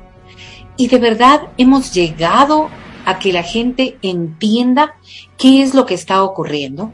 No todos. Y cuando uno utiliza términos como violencia, asume femicidio que claro, es la expresión máxima, es la expresión máxima y por ende también más violenta de lo que podría ser un acto de esta naturaleza. Pero estos machismos cotidianos, como normalmente se los dice, se han vuelto tan normales dentro de la concepción propia del individuo que deja de mirarlos como negativos. No se puede hablar en la generalidad de todas las personas, pero sí hay todavía un segmento importante de hombres y de mujeres que piensan que estos actos son cotidianos, que estos actos no evidencian sino el coqueteo, la normalización de lo que podría ser la galantería, de lo que podría ser hasta esta forma de búsqueda de halagar a una persona. Porque el, señor que, que, que, que es el protagonista del video habla de que él está halagando a la persona que además está también observando la belleza de la mujer, que lo que ha hecho es más bien evidenciar lo linda que es. Frente a todo este tipo de detalles, si ustedes se ponen a pensar ya en los entornos más cercanos, ¿cuántas veces ustedes han recibido o han dicho cosas similares?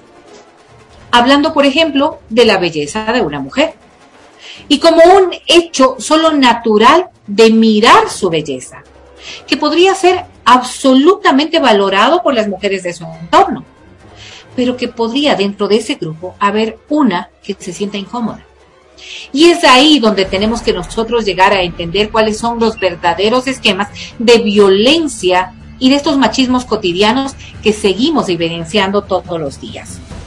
Pero claro, la sociedad está enmarcada en procesos de aprendizaje y de formación desde muchos años atrás y desde etapas muy básicas. ¿Cómo hacemos si nosotros seguimos todavía manejando estos esquemas en la formación de nuestros niños? Si todavía nosotros estamos ejemplificando las cosas que hoy sabemos que podrían ser también de una repercusión negativa para su propia formación. Y les voy a poner ejemplos. Cuando nosotros optamos y yo no quiero generalizar de ninguna manera, pero este es un proceso de reflexión que hacen muchos psicólogos en el momento de dar charlas para el cuidado de lo que implica la violencia sexual contra los menores. El hecho de que cualquier persona pueda bañar al menor. El hecho de que cualquier persona pueda limpiar los genitales del menor. El hecho de que nosotros obliguemos a dar demostraciones de afecto a los niños y no me refiero exclusivamente a esto de dar besos, demostraciones de afecto en general.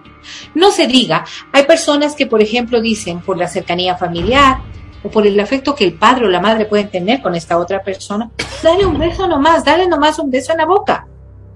Estas cosas son cotidianas para un montón de personas. el señor de la vulcanizadora. Son cotidianas para un montón de personas. Y claro, otra de las cosas que también pueden ser muy duras y muy difíciles, guardar secretos. Aprender a guardar secretos. Todo lo que yo he evidenciado aquí podría ser del día a día de quién es el cuidador oficial de tus niños cuando tú tienes que salir. Quizás una persona muy cercana, muy querida, a quien tú jamás podrías ponerle una duda encima.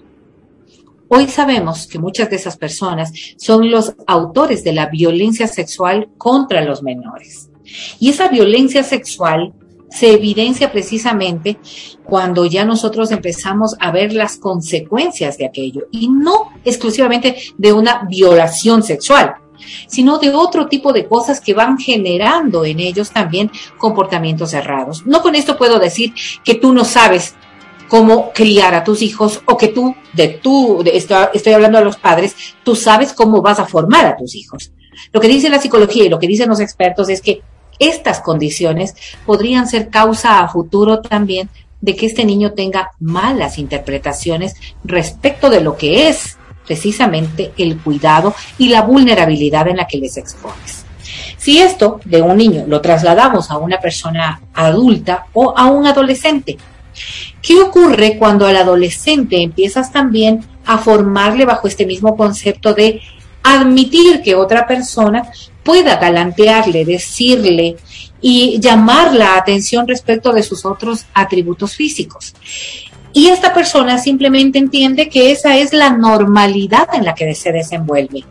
Pues posiblemente cuando alguien haga alusión a sus nalgas, a sus pechos, a sus formas, o a la belleza de su cara, o a un piropo, o a darle un beso, es solamente natural, es solamente normal. Y viene a llamar la atención cuando una persona siente que no encaja en estas condiciones. Y entonces, claro, si yo veo que un desconocido me suelta un piropo o que un desconocido me va dando besitos volados y me siento incómoda con aquello y reclamo, parecería que soy yo la que estoy fuera de un escenario de normalidad. Oye, Vero. Dime. ¿cuándo, ¿Cuándo deja de ser normal? A ver, yo voy a poner un, un caso, ¿ya? El caso es de la persona, mira, está mandando besos volados el tipo es así, manda besos volados, es una. O, le dice a, las personas en la calle, les, les dice, eh, qué bonita, eh, el cielo se abrió, mira los ángeles como caen, cualquiera de estos piropos, ¿no es cierto? Digamos que no es un piropo ofensivo, imaginémonos. Entonces tú me dirás, oye, es un problema cuando ella se siente mal. Ok, ahora te voy a poner otro ejemplo. Esta persona le cuesta mucho eh, que las personas le hablen porque es sumamente tímida. Es decir, también le causas una afectación cuando le hablas, cuando le haces participar en clase, cuando le haces eh, que responda más alto, porque no le escuchas, porque es tímida. Le estás haciendo un daño también, se está sintiendo vulnerada. Eh, no sé si, no, no sé si, si puedes entender el paralelismo para ver cuándo es, cuándo está mal. Los dos casos, Mati. A ver, te voy a decir, ¿quién te dio a ti derecho a emitir piropos? ¿Quién te dio a ti derecho de galantear a una persona que no conoces? Porque los piropos y el galanteo estará muy bien si a tu pareja le gusta y si es tu diario y tu cotidiano lenguaje con esta persona. Pero es que cuando nosotros estamos hablando de esta normalización de los machismos, es pensar precisamente que estos temas como el piropo, el beso volado o el decirle que guapa, es normal y está bien.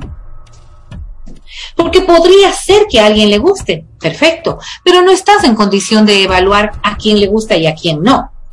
Entonces lo que hay que normalizar es que estas cosas son violentas.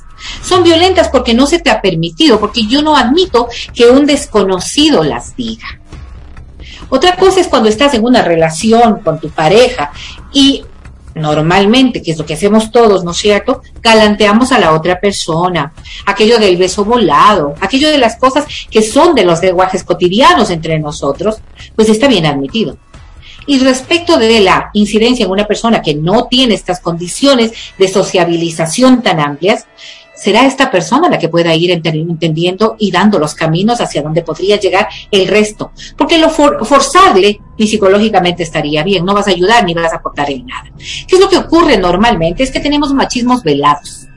Hay cosas que las hemos ido normalizando en el transcurso del tiempo y que posiblemente en una coyuntura social no era molesto. O siendo molesto, nunca tuvimos tampoco eh, esta forma de poder evitarlo o de poder enfrentarlo. ¿Qué ocurre cuando una mujer pasa respecto de 10 en un grupo con respecto de 10 hombres? Y los 10 le caen encima a la mujer. Difícilmente ella va a estar en condiciones de poder replicar y de poder eh, responder a, a la agresividad que puede estar sintiendo. Habrá mujeres que salgan llorando, habrá mujeres que no les importe, habrá mujeres que se sientan vulneradas, pero habrá por ahí alguna que les diga que no es lo que corresponde, ¿verdad? Pero, ¿qué es lo que estamos viendo ahora? Es que hemos entendido, y por eso es que como sociedad vamos avanzando, que estas cosas violentan, que estas cosas perturban, que estas cosas simplemente no las quieren o no las quieren todas. Y como tú no sabes quién sí y quién no, entonces no corresponde hacerlo. De eso se trata avanzar en este proceso de educación. Por eso yo decía, cuando estamos hablando nosotros de adolescentes, cuando estamos hablando de personas que tengan otras, otras formas, posiblemente el graficar las cosas en un contexto más amplio les ayude a entender que las cosas chiquitas también afectan, que no es solo el femicidio, que no es solo el golpe, que no es solo la palabra burda, la palabra soez, sino cualquier cosa con la que yo me sienta incómoda. Ahora, voy a decir, en un lenguaje Así- muy cotidiano, Perdón, así yo, así yo como, bueno, como agresor, así yo como individuo crea que es una galantería, así, así yo vea que es una cosa bonita. Así tu intención no, es sea cierto. agredir. Exacto, exacto. Exactamente. Así tu intención no sea la de, la de faltarle al respeto. Esta es una relación en la que los códigos sociales deberían ser mucho más claros. Voy a ponerles el ejemplo. ¿Qué ocurre cuando tú miras a dos adolescentes, un hombre y una mujer, o dos mujeres, o cualquiera fuera el grupo social, que están dentro de un mismo código, y me refiero a código del lenguaje que están utilizando, ¿no es cierto? Y empiezan a utilizar palabras que son mucho más fuertes o que tengan características sexuales. Ustedes les han escuchado a los, jóvenes utilizar palabras que tengan condiciones sexuales sin que haya esta, esta carga negativa, emocional o fuerte como para poder violentar a la otra persona. Tanto es así que cuando hacen alusión a determinadas partes del cuerpo, la otra responde con una carcajada. El pollito le dicen. Y por ejemplo, tú podrías sentirte totalmente afectada si esa misma palabra, si ese mismo término, te la dijera una persona desconocida. Claro. Entonces, claro, si este es el lenguaje y tú no sientes una afectación más allá de que tenga un parámetro absolutamente sexista, posiblemente es que no estás dando cabida a la intención de. ¿Contra qué estamos hablando? Es contra esta violencia no permitida, contra este hecho en el que tú no tienes derecho. Porque el hecho de que tú pienses que soy guapa, que soy linda, que estoy bien, que estoy esto otro, o que yo considere que tú estás muy guapo, que tú estás muy sexy, que tú estás muy bien puesto, no Gracias, hay el derecho, exacto, no hay el permiso. Y eso es lo que hoy se está cambiando. Estos machismos que están, que son utilizados de manera tan permanente, surgen de nuestros propios lenguajes y dentro, dentro de nuestras propias formaciones. Nosotros somos los que normalmente estamos permitiendo que esas cosas se vayan normalizando. Claro, es un proceso y es un camino difícil de poder sostener. Hoy lo vemos con el ejemplo. Muy pocas personas, habrá quien, sin embargo, pero muy pocas personas dirán, bueno, el pobre guardia no dijo nada, sino solamente le hizo un piropo, le lanzó un beso volado. ¿Cuál es el daño? Claro. Habrán un montón de personas que digan, no, le estaba faltando al respeto. ¿Quién le permitió? Y todo esto parte de un proceso de aprendizaje. O parte Pues del claro. entender, pero o parte del entender que no importa, es independiente a cuáles hayan sido las intenciones del guardia, lo que decía Álvaro. ¿Qué, qué pasó en ella? Si ella estuvo incómoda, es suficiente razón para que haya ahí una ofensa. Así de simple. Por supuesto, Entonces no hay que hacer la absolutamente. evaluación desde el guardia, sino la evaluación No, no. desde la víctima. Cuando Bien. yo digo, cuando yo digo, habrá algunas personas que puedan Claro, pensar claro. que no hubo afectación, es porque todavía estamos en este proceso. Y aquí hay una cosa adicional, y, y ya, y ya me callo, Alvarito, para escucharte. No, para Y es irnos que ya. normalmente cuando hablamos, Oh. cuando hablamos de violencia, estamos hablando además de una condición de agresor que tiene también el uso del poder. Fíjate lo que es, dentro de toda esta relación que hemos visto en el video tan solo, el guardia el tiene guardia, una pues. acción de poder Claro. tiene, tiene una acción de poder, lo que hace que la otra persona sea aún más vulnerable.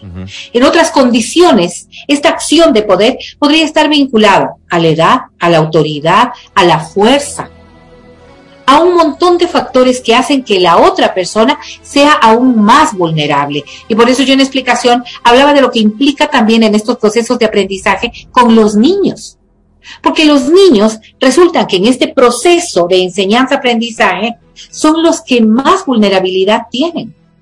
Todo esto lo que nos cuestiona es de cuánto nos toca todavía caminar para poder formarnos mejor, Lo- para poder avanzar como sociedad. Lo que debemos tener en claro es que eso, todavía tenemos muchos pendientes, ¿no? Pero eh, yo diría que una interesante apuesta hoy por hoy es, dependiendo del contexto, el entorno en el que estés, las personas de las que se trate, evidentemente, podrías apostar a manifestar tu malestar, porque muchas reacciones podrían ser las correctas. Tengo una historia que me mandaron aquí. Yo tenía un jefe que me decía mamita. Me incomodaba tanto hasta que un día le hice saber mi malestar, se disculpó y no volvió a suceder. Es decir, podría Claro. existir también la necesidad de, manifestar el malestar, repito, dependiendo, porque probablemente también manifestar tu malestar en algunas circunstancias significa exponerte a más violencia Sí. todavía.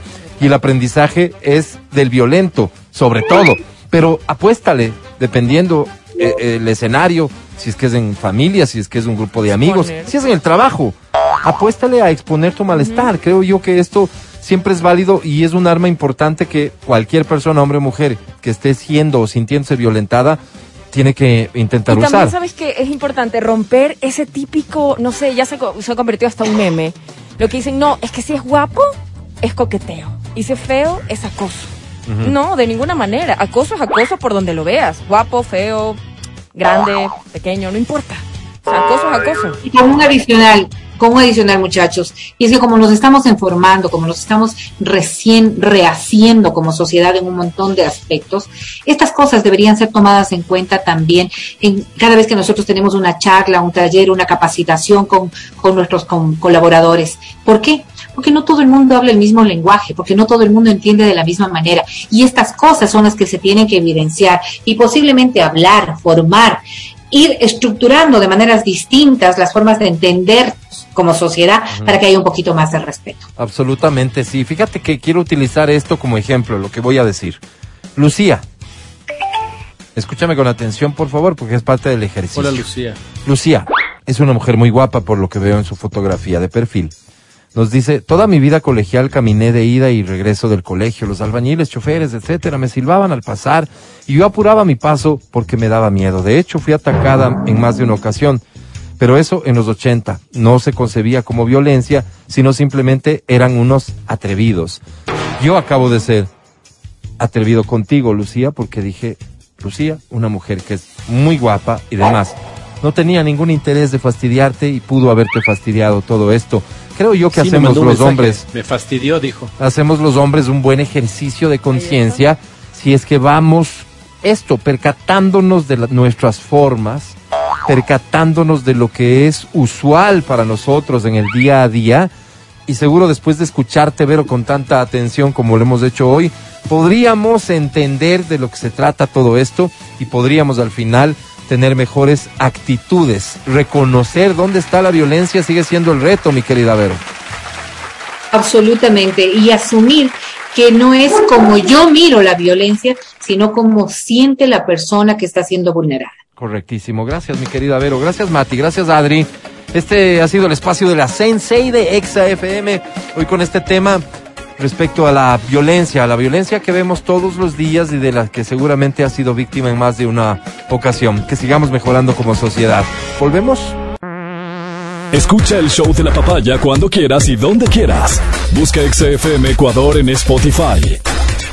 Síguenos y habilita las notificaciones. Vuelve a escuchar este programa en todas partes.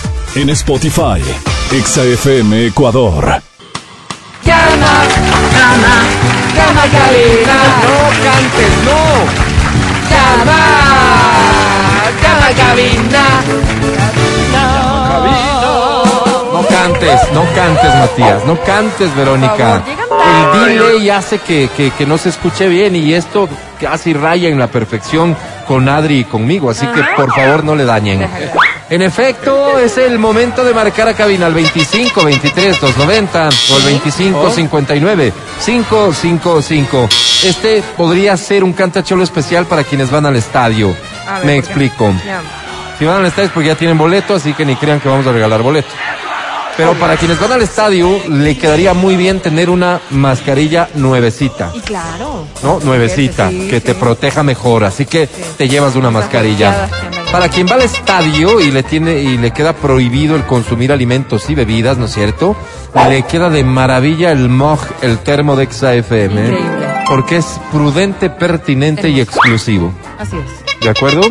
Así que ve- mira, mira esto desde el lado de me voy a cuidar más con los implementos para el partido Ecuador-Brasil de Exa FM.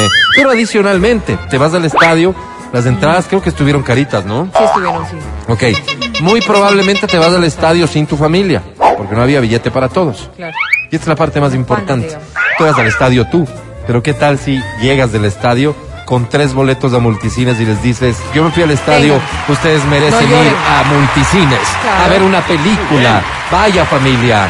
O sea, a quedar como Que vaya reina. sin culpa, ¿no? A quedar como reina o quedar como rey, Claro, Adri. te Así de vas sin simple. culpa y dices, Y "Ahí te vas a disfrutar el partido. Así que, con este anuncio de los premios que te podrás llevar, da iniciem.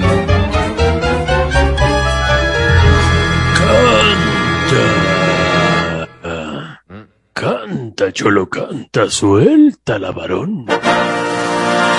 Con todo gusto vamos a colocar canciones muy complicadas porque el premio está bueno, así que tienen que ser canciones muy complicadas, pero que probablemente tú te las sepas. Anímate a llamar, a cantar y ganar. La primera dice así. El ecuatoriano de moda en lo que a canto se refiere, Fausto Miño. ¿Qué será de la maca? Solo quería Francia. decirle que usted es hermosa. Así se llama la canción, Usted es hermosa. En Francia. Solo quería decirle lo que es verdad. Y si lo miras bien, esta es más bien fácil para ¿Cómo cantar. voy a callarme? Esas son cosas Si el Fausto puede. Todos podemos. que se dicen por simple sinceridad. Qué linda canción. Solo quería decirle que esta canción llevaría su nombre por la razón de que yo soy hombre para su corazón. Solo quería decirle que usted es hermosa. Solo quería borrarle su soledad. Wow, qué linda canción, no me había percatado de lo linda que es. ¿La seguimos escuchando No te habías o vamos con otra? pues. La seguimos.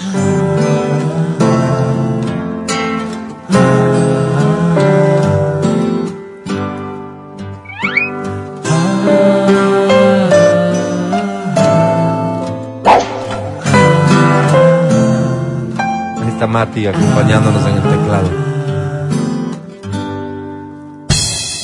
Solo quería decirle que usted es hermosa. Que me dé su sonrisa para respirar. ¿Cómo dice? que llega, dice, ¿qué será de Quiero que usted me acepte esta Es simple rosa. Venga, canta fuerte, por favor. Seguro que aceptarla no me hará mal.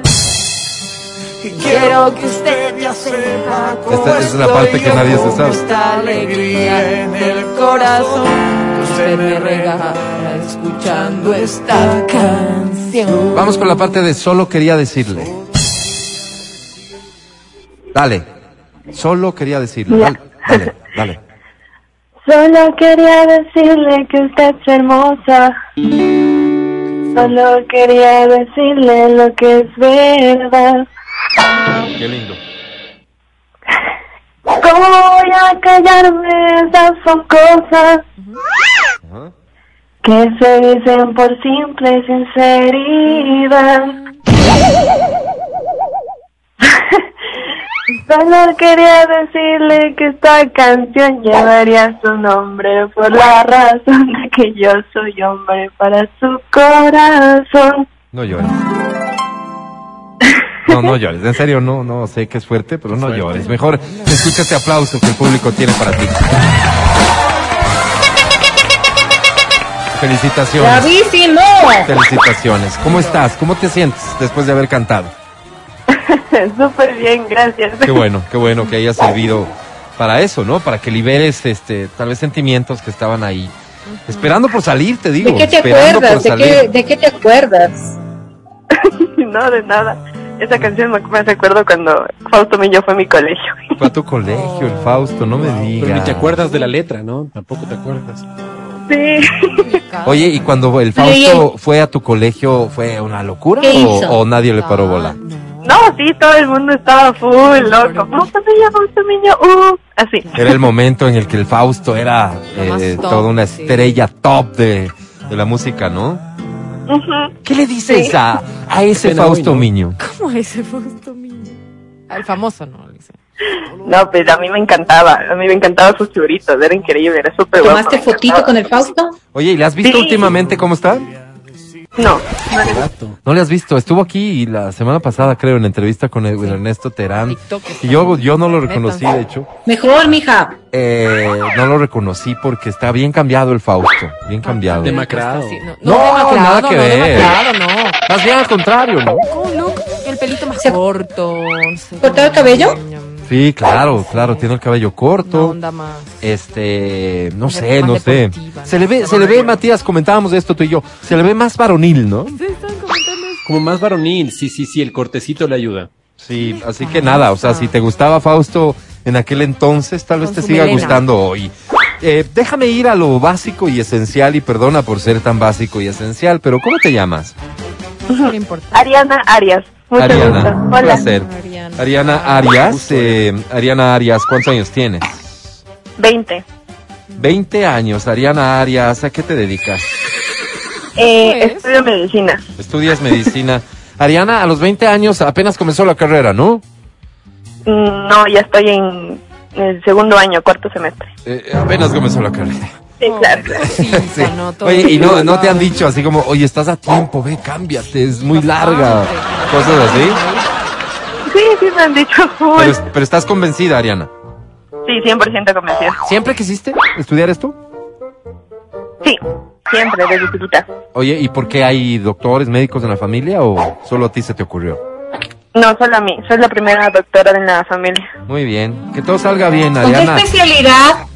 Pero está comenzando. Pero, Pero, ¿qué y pasa, de gana gritas, de gana gritas. O sea, es, es como, estamos en buena onda, pero estamos en buena onda. ¿Con qué especialidad? ¿Qué te gustaría especial? ¿En qué te gustaría especializarte? Eh, traumatología o obstetricia. Dijiste, O sea, no- perdón, ¿Cómo perdón, qué? perdón. No Dijiste promotología. No, yo no sé qué es eso. No, traumatología. Ah, traumatología. Ah, Bueno. Ariana, te voy a encargar algo No, y trauma. espero que tengas palabra y cumplas. ¿Sí? Cuando te Claro. gradúes, ¿sí? Porque estamos teniendo esta plática a estas alturas de la carrera. Cuando te gradúes, en como 15 años, nos marcas y nos Uy, cuentas. horror. Y eso sí no se jala también, ¿no? Ariana, así que te comprometes, ¿oíste? Sí, me comprometo. Chévere. Ariana, y tienes novio, ¿no? Sí, sí tengo. ¿Cómo se llama? Ricardo. Ricardo. ¿Cuántos años tiene el Rica? ¿También médico? El Rica. Sí, también es médico. ¿Y cuántos Muy años me dijiste que tenía el Rica? Eh, 20 años igual. 20 años también. Son compañeros, además. Eh, no, no somos compañeros. Ok, está bien. Oye, eh, del 1 al 10, y, y te lo pongo así para que sea más sencillo, ¿qué también eh, les cae el Rica a tus papás? eh, a mi mamá un 5 y a mi papá creo que un 8. Ocho. ¿Y por qué le cae mejor a tu papá? ¿Qué, qué habilidades ha demostrado el Rica para simpatizarle a tu papá? Pena. Normalmente es al revés, ¿no? Papá casi no pasan a casa. No. No, normalmente, no sé, chuta, es que como no le cuento casi nada a mi papá las cosas, mi mamá le cuento casi todo. Ah, ya Pero entiendo cinco. todo. Eso te iba a decir, Álvaro. mamá Claro. no se equivoca. Ojo de mamá no se equivoca. Bueno, ¿cuánto tiempo, cuánto tiempo tienes con Rica? Chuta, casi un año. Ok, es momento de ir en- eh, encontrando opciones en la vida. Ariana, me queda claro, tu mamá va a tener la razón. Y cualquier observación que haya Sí. hecho tu madre es mejor que Palabras hoy, cambio. es mejor que hoy le creas a que mañana lo sufras, Ariana. El rica es un sujeto que no te merece. No te Ariana, te voy a presentar a la academia. Mucha suerte que te lleves los premios. Academia es Ariana, la novia de Rica. Ariana, hijito. Creo que agotemos todas las posibilidades. Quiero que nos digamos todo lo que debemos decirnos, así, sin mentiras y desnudos para no poder esconder nuestros miedos. Quiero que en un mundo ideal tú y yo podamos volver a hacer travesuras en la cama de tu mamita. A mí me Ay, puso no. seis. Qué sucio. A mí. Mi querida Ariana,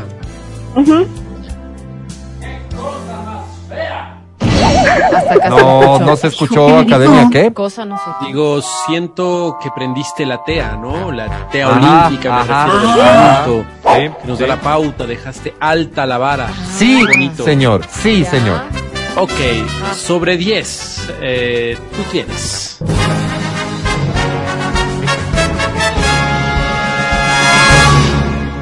¡Diez y Nine! 19. 19. Ganaste, felicidades.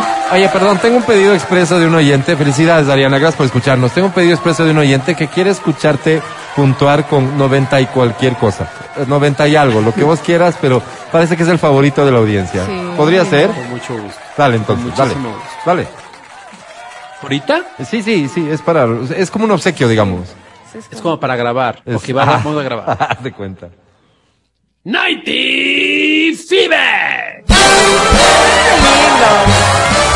Es más, es más, creo que el favorito, favorito, favorito del público es el 99. 99. ¿Podría ser? ¿Puede ser? Para grabar también. Para grabar, sí. Ok, va. 90 Nine. Mejor. Muchas gracias, ya volvemos. El podcast del show de la papaya. Con Matías, Verónica, Adriana y Álvaro. Seguimos con el show de la papaya en Exa FM. Ahora presentamos Este segmento nos llena de orgullo, no me canso de decirlo, es la oportunidad que nos ha dado la vida, que nos da nuestra actividad para ser útiles y servir de manera específica y concreta a la ciudadanía, a la que nos escucha y a la poca que no. Damas y caballeros, a esta hora da inicio la voz de los que no tienen voz. Este segmento tiene como base un formulario. Este formulario, la verdad es que, y qué pena recordarlo hoy, fue incluso objeto de un estudio especial por parte de Contraloría. ¿Por qué? Bueno, pero tiempo pasado, pues Álvaro, más bien vamos a- con la vista hacia el frente. No, Sí, sin duda, sin duda, y eso hemos hecho. En ese estudio de Contraloría se llegó a las conclusiones. Espérate, Alvarito, creo que me están llamando por No, teléfono. no, Dame un segundo. les pido a los dos que permanezcan ahí. Y se llegó a la lamentable conclusión de que más allá de que Estoy al aire un ratito. el formulario reza claramente como sello de agua una leyenda que dice formulario gratuito, era comercializado a espaldas de esta dirección por parte de dos miembros de nuestro equipo, cuyos Vamos nombres, a salir al aire, Mati. cuyos Prepárate, nombres Mati, vamos a salir al aire. voy a omitir, Comercializar. pero no sus apellidos, Así es. Dávila y No, Rosero. no, no. Álvaro siempre metido en estas cosas feas. Adriana Dávila y... Hice mal, ¿Perdón? Yo no soy Adriana Dávila. hice mal Álvaro, negocio, hice mal negocio. Lo Está bien. último. Hoy por hoy, con todo esto corregido, digamos, ¿no? Hemos vuelto, hemos, hemos, porque al final hay que reconocer responsabilidades. Cuando uno está al frente de un equipo, lo que haga alguien de ese equipo también es tu Así es, responsabilidad. Fuimos No, todos. no fuimos Fuimos todos. ¿Cómo fuimos todos? Habla por. Fuimos todos. Pero bueno, digo, corregido el camino, ahora los formularios se entregan de manera gratuita. Gratuita. Hemos tenido una para que va para tres semanas, creo. Pero tenemos mucha expectativa y por eso nuestro interés de que hoy todo salga bien en el fútbol, porque presumo que si todo sale bien, los centros de tolerancia volverán a operar en normalidad y ahí los formularios volverán a ser distribuidos como corresponde, de manera gratuita, acompañando tu bebida de preferencia. Así que si estás interesado en beneficiarte de nuestros servicios, yo te diría solo paciencia, por favor, paciencia. Pronto los formularios estarán de vuelta por los canales de distribución ya conocidos por todos. Ahora, gente que pa- aparentemente guardó formularios, ¿no es cierto? Aprovechó para llenarlos y nos los ha enviado, así que aquí tengo dos, muchachos. Dos. Bueno, ¿Me permitirían dar lectura al primero? Por favor, por favor, adelante. Alvarito. Muchísimas gracias. Vamos con eso. Entonces, el primer formulario dice así: Amigos de la voz de los que no tienen voz. Me llamo Cortés. Hernán Cortés. No quisiera comentarios de mi nombre, ni para bien ni para mal. Les agradezco. Mi familia es así, a mi criterio un poco folclórica tal vez. Mi padre también se llamaba así. Mi segundo apellido es Cañizares. Soy Hernán Cortés Cañizares. Mi madre se llamaba Manuela. Manuela Cañizares. Por esa razón preferiría que no emitieran comentario alguno, especialmente usted, doña Adrianita, porque a mí es un tema, para mí, perdón, es un tema sumamente sensible. Soy un hombre casado, me siento muy orgulloso de eso. Me junté con la mejor mujer del mundo. Es por lo general, eso, perdón, por lo general dicen los novios recién comprometidos. Yo ya tengo 20 años de matrimonio y sigo pensando así. Mi mujer ha sido mi compinche. Ella se llama Manuela, pero yo prefiero decirle Manuelita. Ay, qué lindo. La libertadora. Ella es Manuelita Sáenz. So- Nada para el Alejandro, por si acaso, dice. No, es Sans, no es Sainz. ¿Qué ni modo? Era solo una broma, no podría hacer nada porque Alejandro es Sanz. En efecto, doña Adri, mi esposa es Sainz. Además, ni se conocen para decir la verdad. No lo dudo. Ella ha sido, no sé cómo explicarlo, mi libertadora. Siento que me ha liberado de muchos vicios que empecé a tener de adolescente. No solo el licor que pululaba en la universidad, sino también el vicio de Como tú, Mati. el de no saber amar. Don Álvaro seguramente sabe a lo que me refiero, porque a leguas se nota, él es un maldito romántico. Vivo por el sector de la Carolina, no soy muy hogareño que se diga, más bien hago mi casa de base porque siempre estoy buscando a dónde ir. Cogemos el carrito y Ah, más nos demoramos en subirnos que en estar ya en Otavalo, Ambato. Tacunga, Los Ángeles, provincia de Bolívar por si acaso. Ah, ¿En Los claro, Ángeles? No, No, no, pero no en la provincia de Bolívar. Y claro, cada ciudad tiene sus huecas, ¿no? Sus golosinas, sus manjares.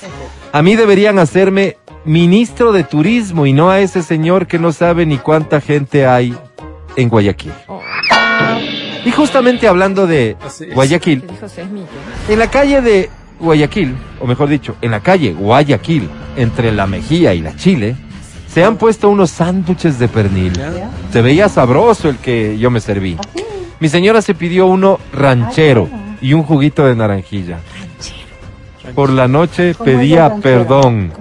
Mi libertadora, Manuelita Sáenz, me dijo, mijo, ¿por qué me dice, mijo? Mijo, ¿quiere que le lleve al IES? Alepo. Y yo le respondí, no, mija, lléveme nomás directo al cementerio. Es que creía en serio que ya entregaba los botines. Ay. Con estos infelices de los sándwiches, yo debería dos puntos aparte. Me hicieron daño los sándwiches.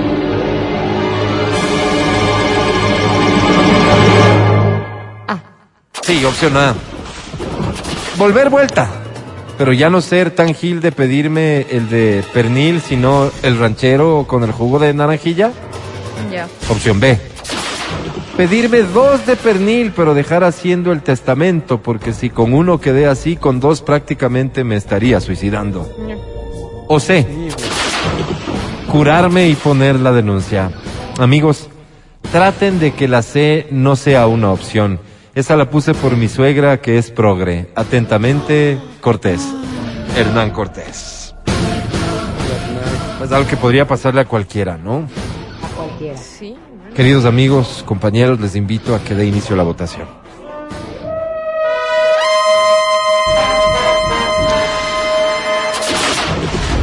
Matías Dávila. Mati. Mi estimado Hernán, eh, a ver, yo optaría, sí, tú nos dijiste que no optemos por la C, sin embargo creo que es la más sensata, así que mi voto es por la C, mi estimado Hernán. Saludo tu coherencia, ¿no? Activista social en el ámbito de la queja con los servicios mal prestados o los productos que no cumplen las condiciones que ofrecen. Matías Dávila Y ha votado ideología política. por la C. Sigamos. Adri Mancero. Yo voto por la B. Hay que darle otra oportunidad al emprendedor y por supuesto asegurarse con el con el testamento porque uno nunca sabe. Además testamento uno tiene que hacerlo con tempito, ¿no? Así que Tres válidos argumentos que ha mencionado Adriana Mancero para expresar su voto por la opción B. Sigamos. Verónica Rosero. Berito, Eh, yo creería que a cualquiera le puede pasar, o sea, no es necesariamente un problema de local, algún producto, alguna cosa. El emprendimiento está ahí, hay que apoyar también a los emprendedores. Me voy por la A porque a mí me gusta el sándwich ranchero y mucho más el jugo. Con juguito de naranjilla queda pepa, ¿no? Sí, es cierto. Bien, señor secretario, por favor, de lectura los resultados obtenidos. Con muchísimo gusto, señor presidente. Los resultados son los siguientes.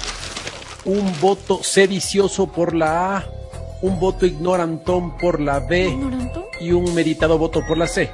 Bien, señor secretario, esto nos lleva al escenario de segunda vuelta, pero son las 11.52. La segunda vuelta queda aplazada por decisión de esta presidencia para el mes de marzo, a partir de el 15 de marzo. Le pedimos paciencia anotar, al amigo Hernán Cortés.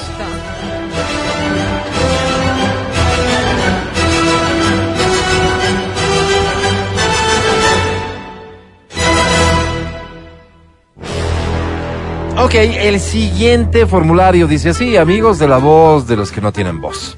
Me llamo Osvaldo, pero la gente me dice Balito.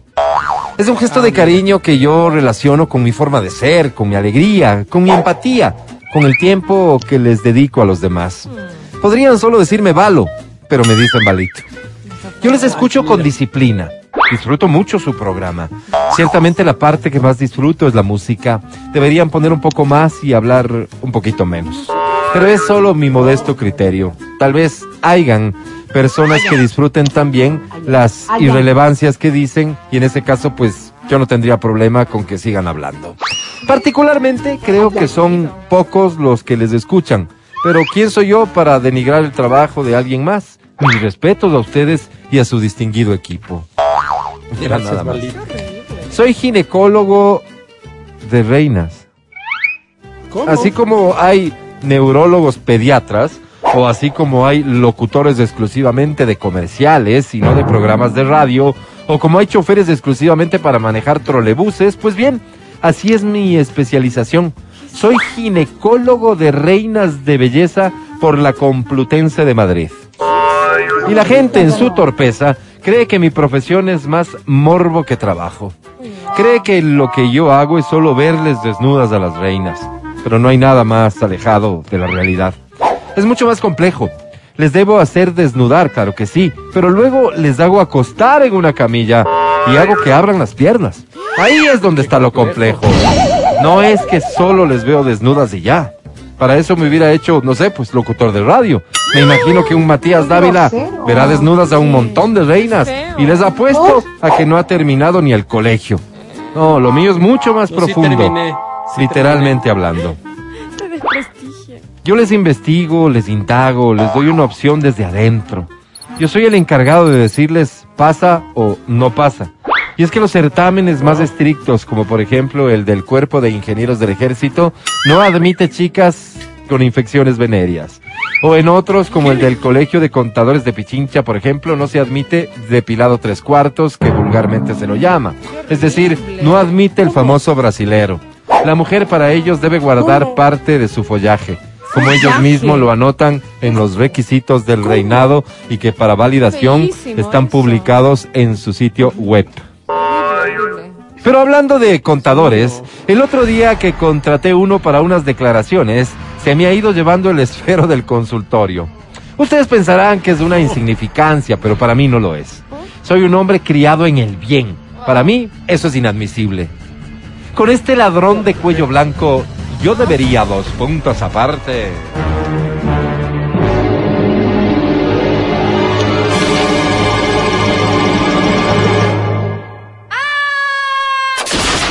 A. Castrarle para que sea incapaz de procesar más sanguijuelas como él y de esa forma forjarles un mejor futuro a los niños del Ecuador. Dije procesar, pero era procrear. B. Cambiarme de carrera para que nunca más me vuelvan a robar un esfero y hacerme así profesor de natación. O C. Olvidar. Ser un hombre que evite encolerizarse y solo olvidar. Igual que el señor de antes, de paso, saludos Hernán. Por favor, la C puse también por darle gusto a mi suegra. Ojalá puedan disputarse solo entre la A y la B. Gracias atentamente, Oswald. Valito, Osvaldo, como ustedes quieran. Ahí tenemos otro caso. Con el tiempo justo solicito que dé inicio a la votación.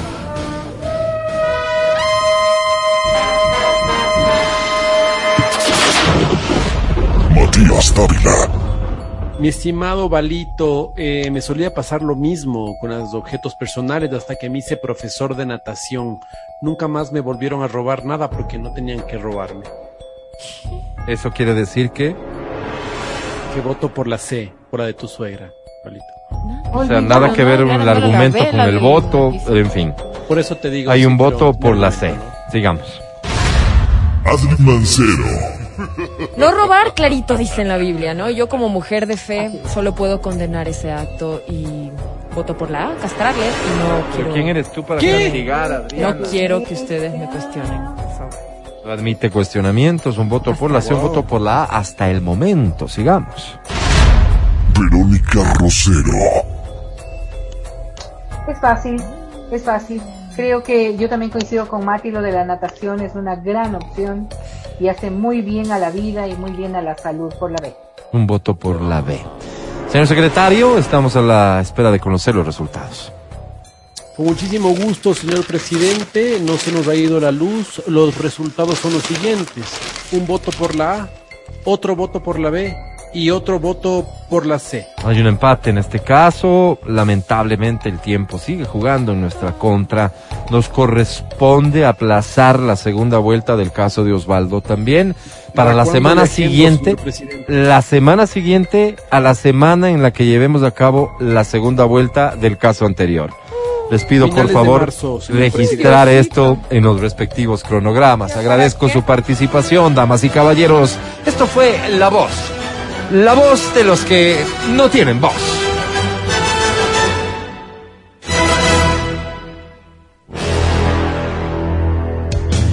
Matías Dávila. Este segmento es una sátira en contra de la violencia. Todo lo que acabaron de escuchar es solo una ridiculización radial. Estás escuchando el podcast del show de la papaya de Exa FM. Hoy para mí Ahora comienzo pidiéndote que seas tú quien se despida primero, mi querida Verónica Rosero. Gracias por hacer el esfuerzo, una vez más te lo reconozco, hermana querida, en, las circunstancias en las que estás con las responsabilidades. Te das el tiempo de estar con nosotros, solo se agradece, Vero. Hasta mañana.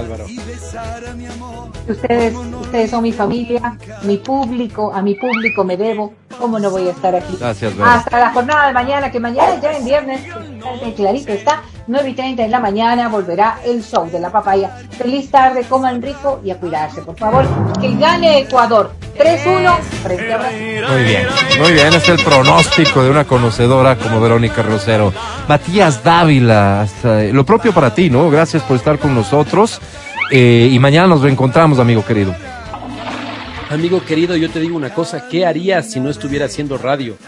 Yo creo que es tan divertido, tan bonito estar junto con las personas con las que, a las que queremos y las personas que nos dan eh, esta posibilidad de escucharnos todos los días. Qué gentiles son. Gracias, nos vemos el día de mañana.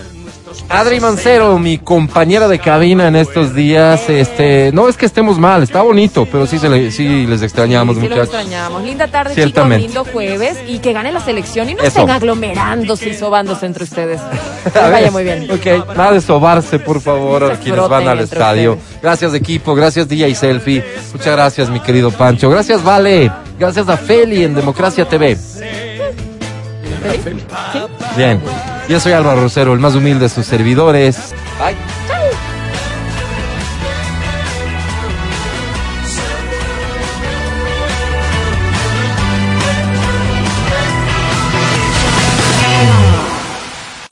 Hasta aquí el podcast del show de la papaya. No olvides seguirnos y habilitar las notificaciones para que no te pierdas nuestro siguiente programa.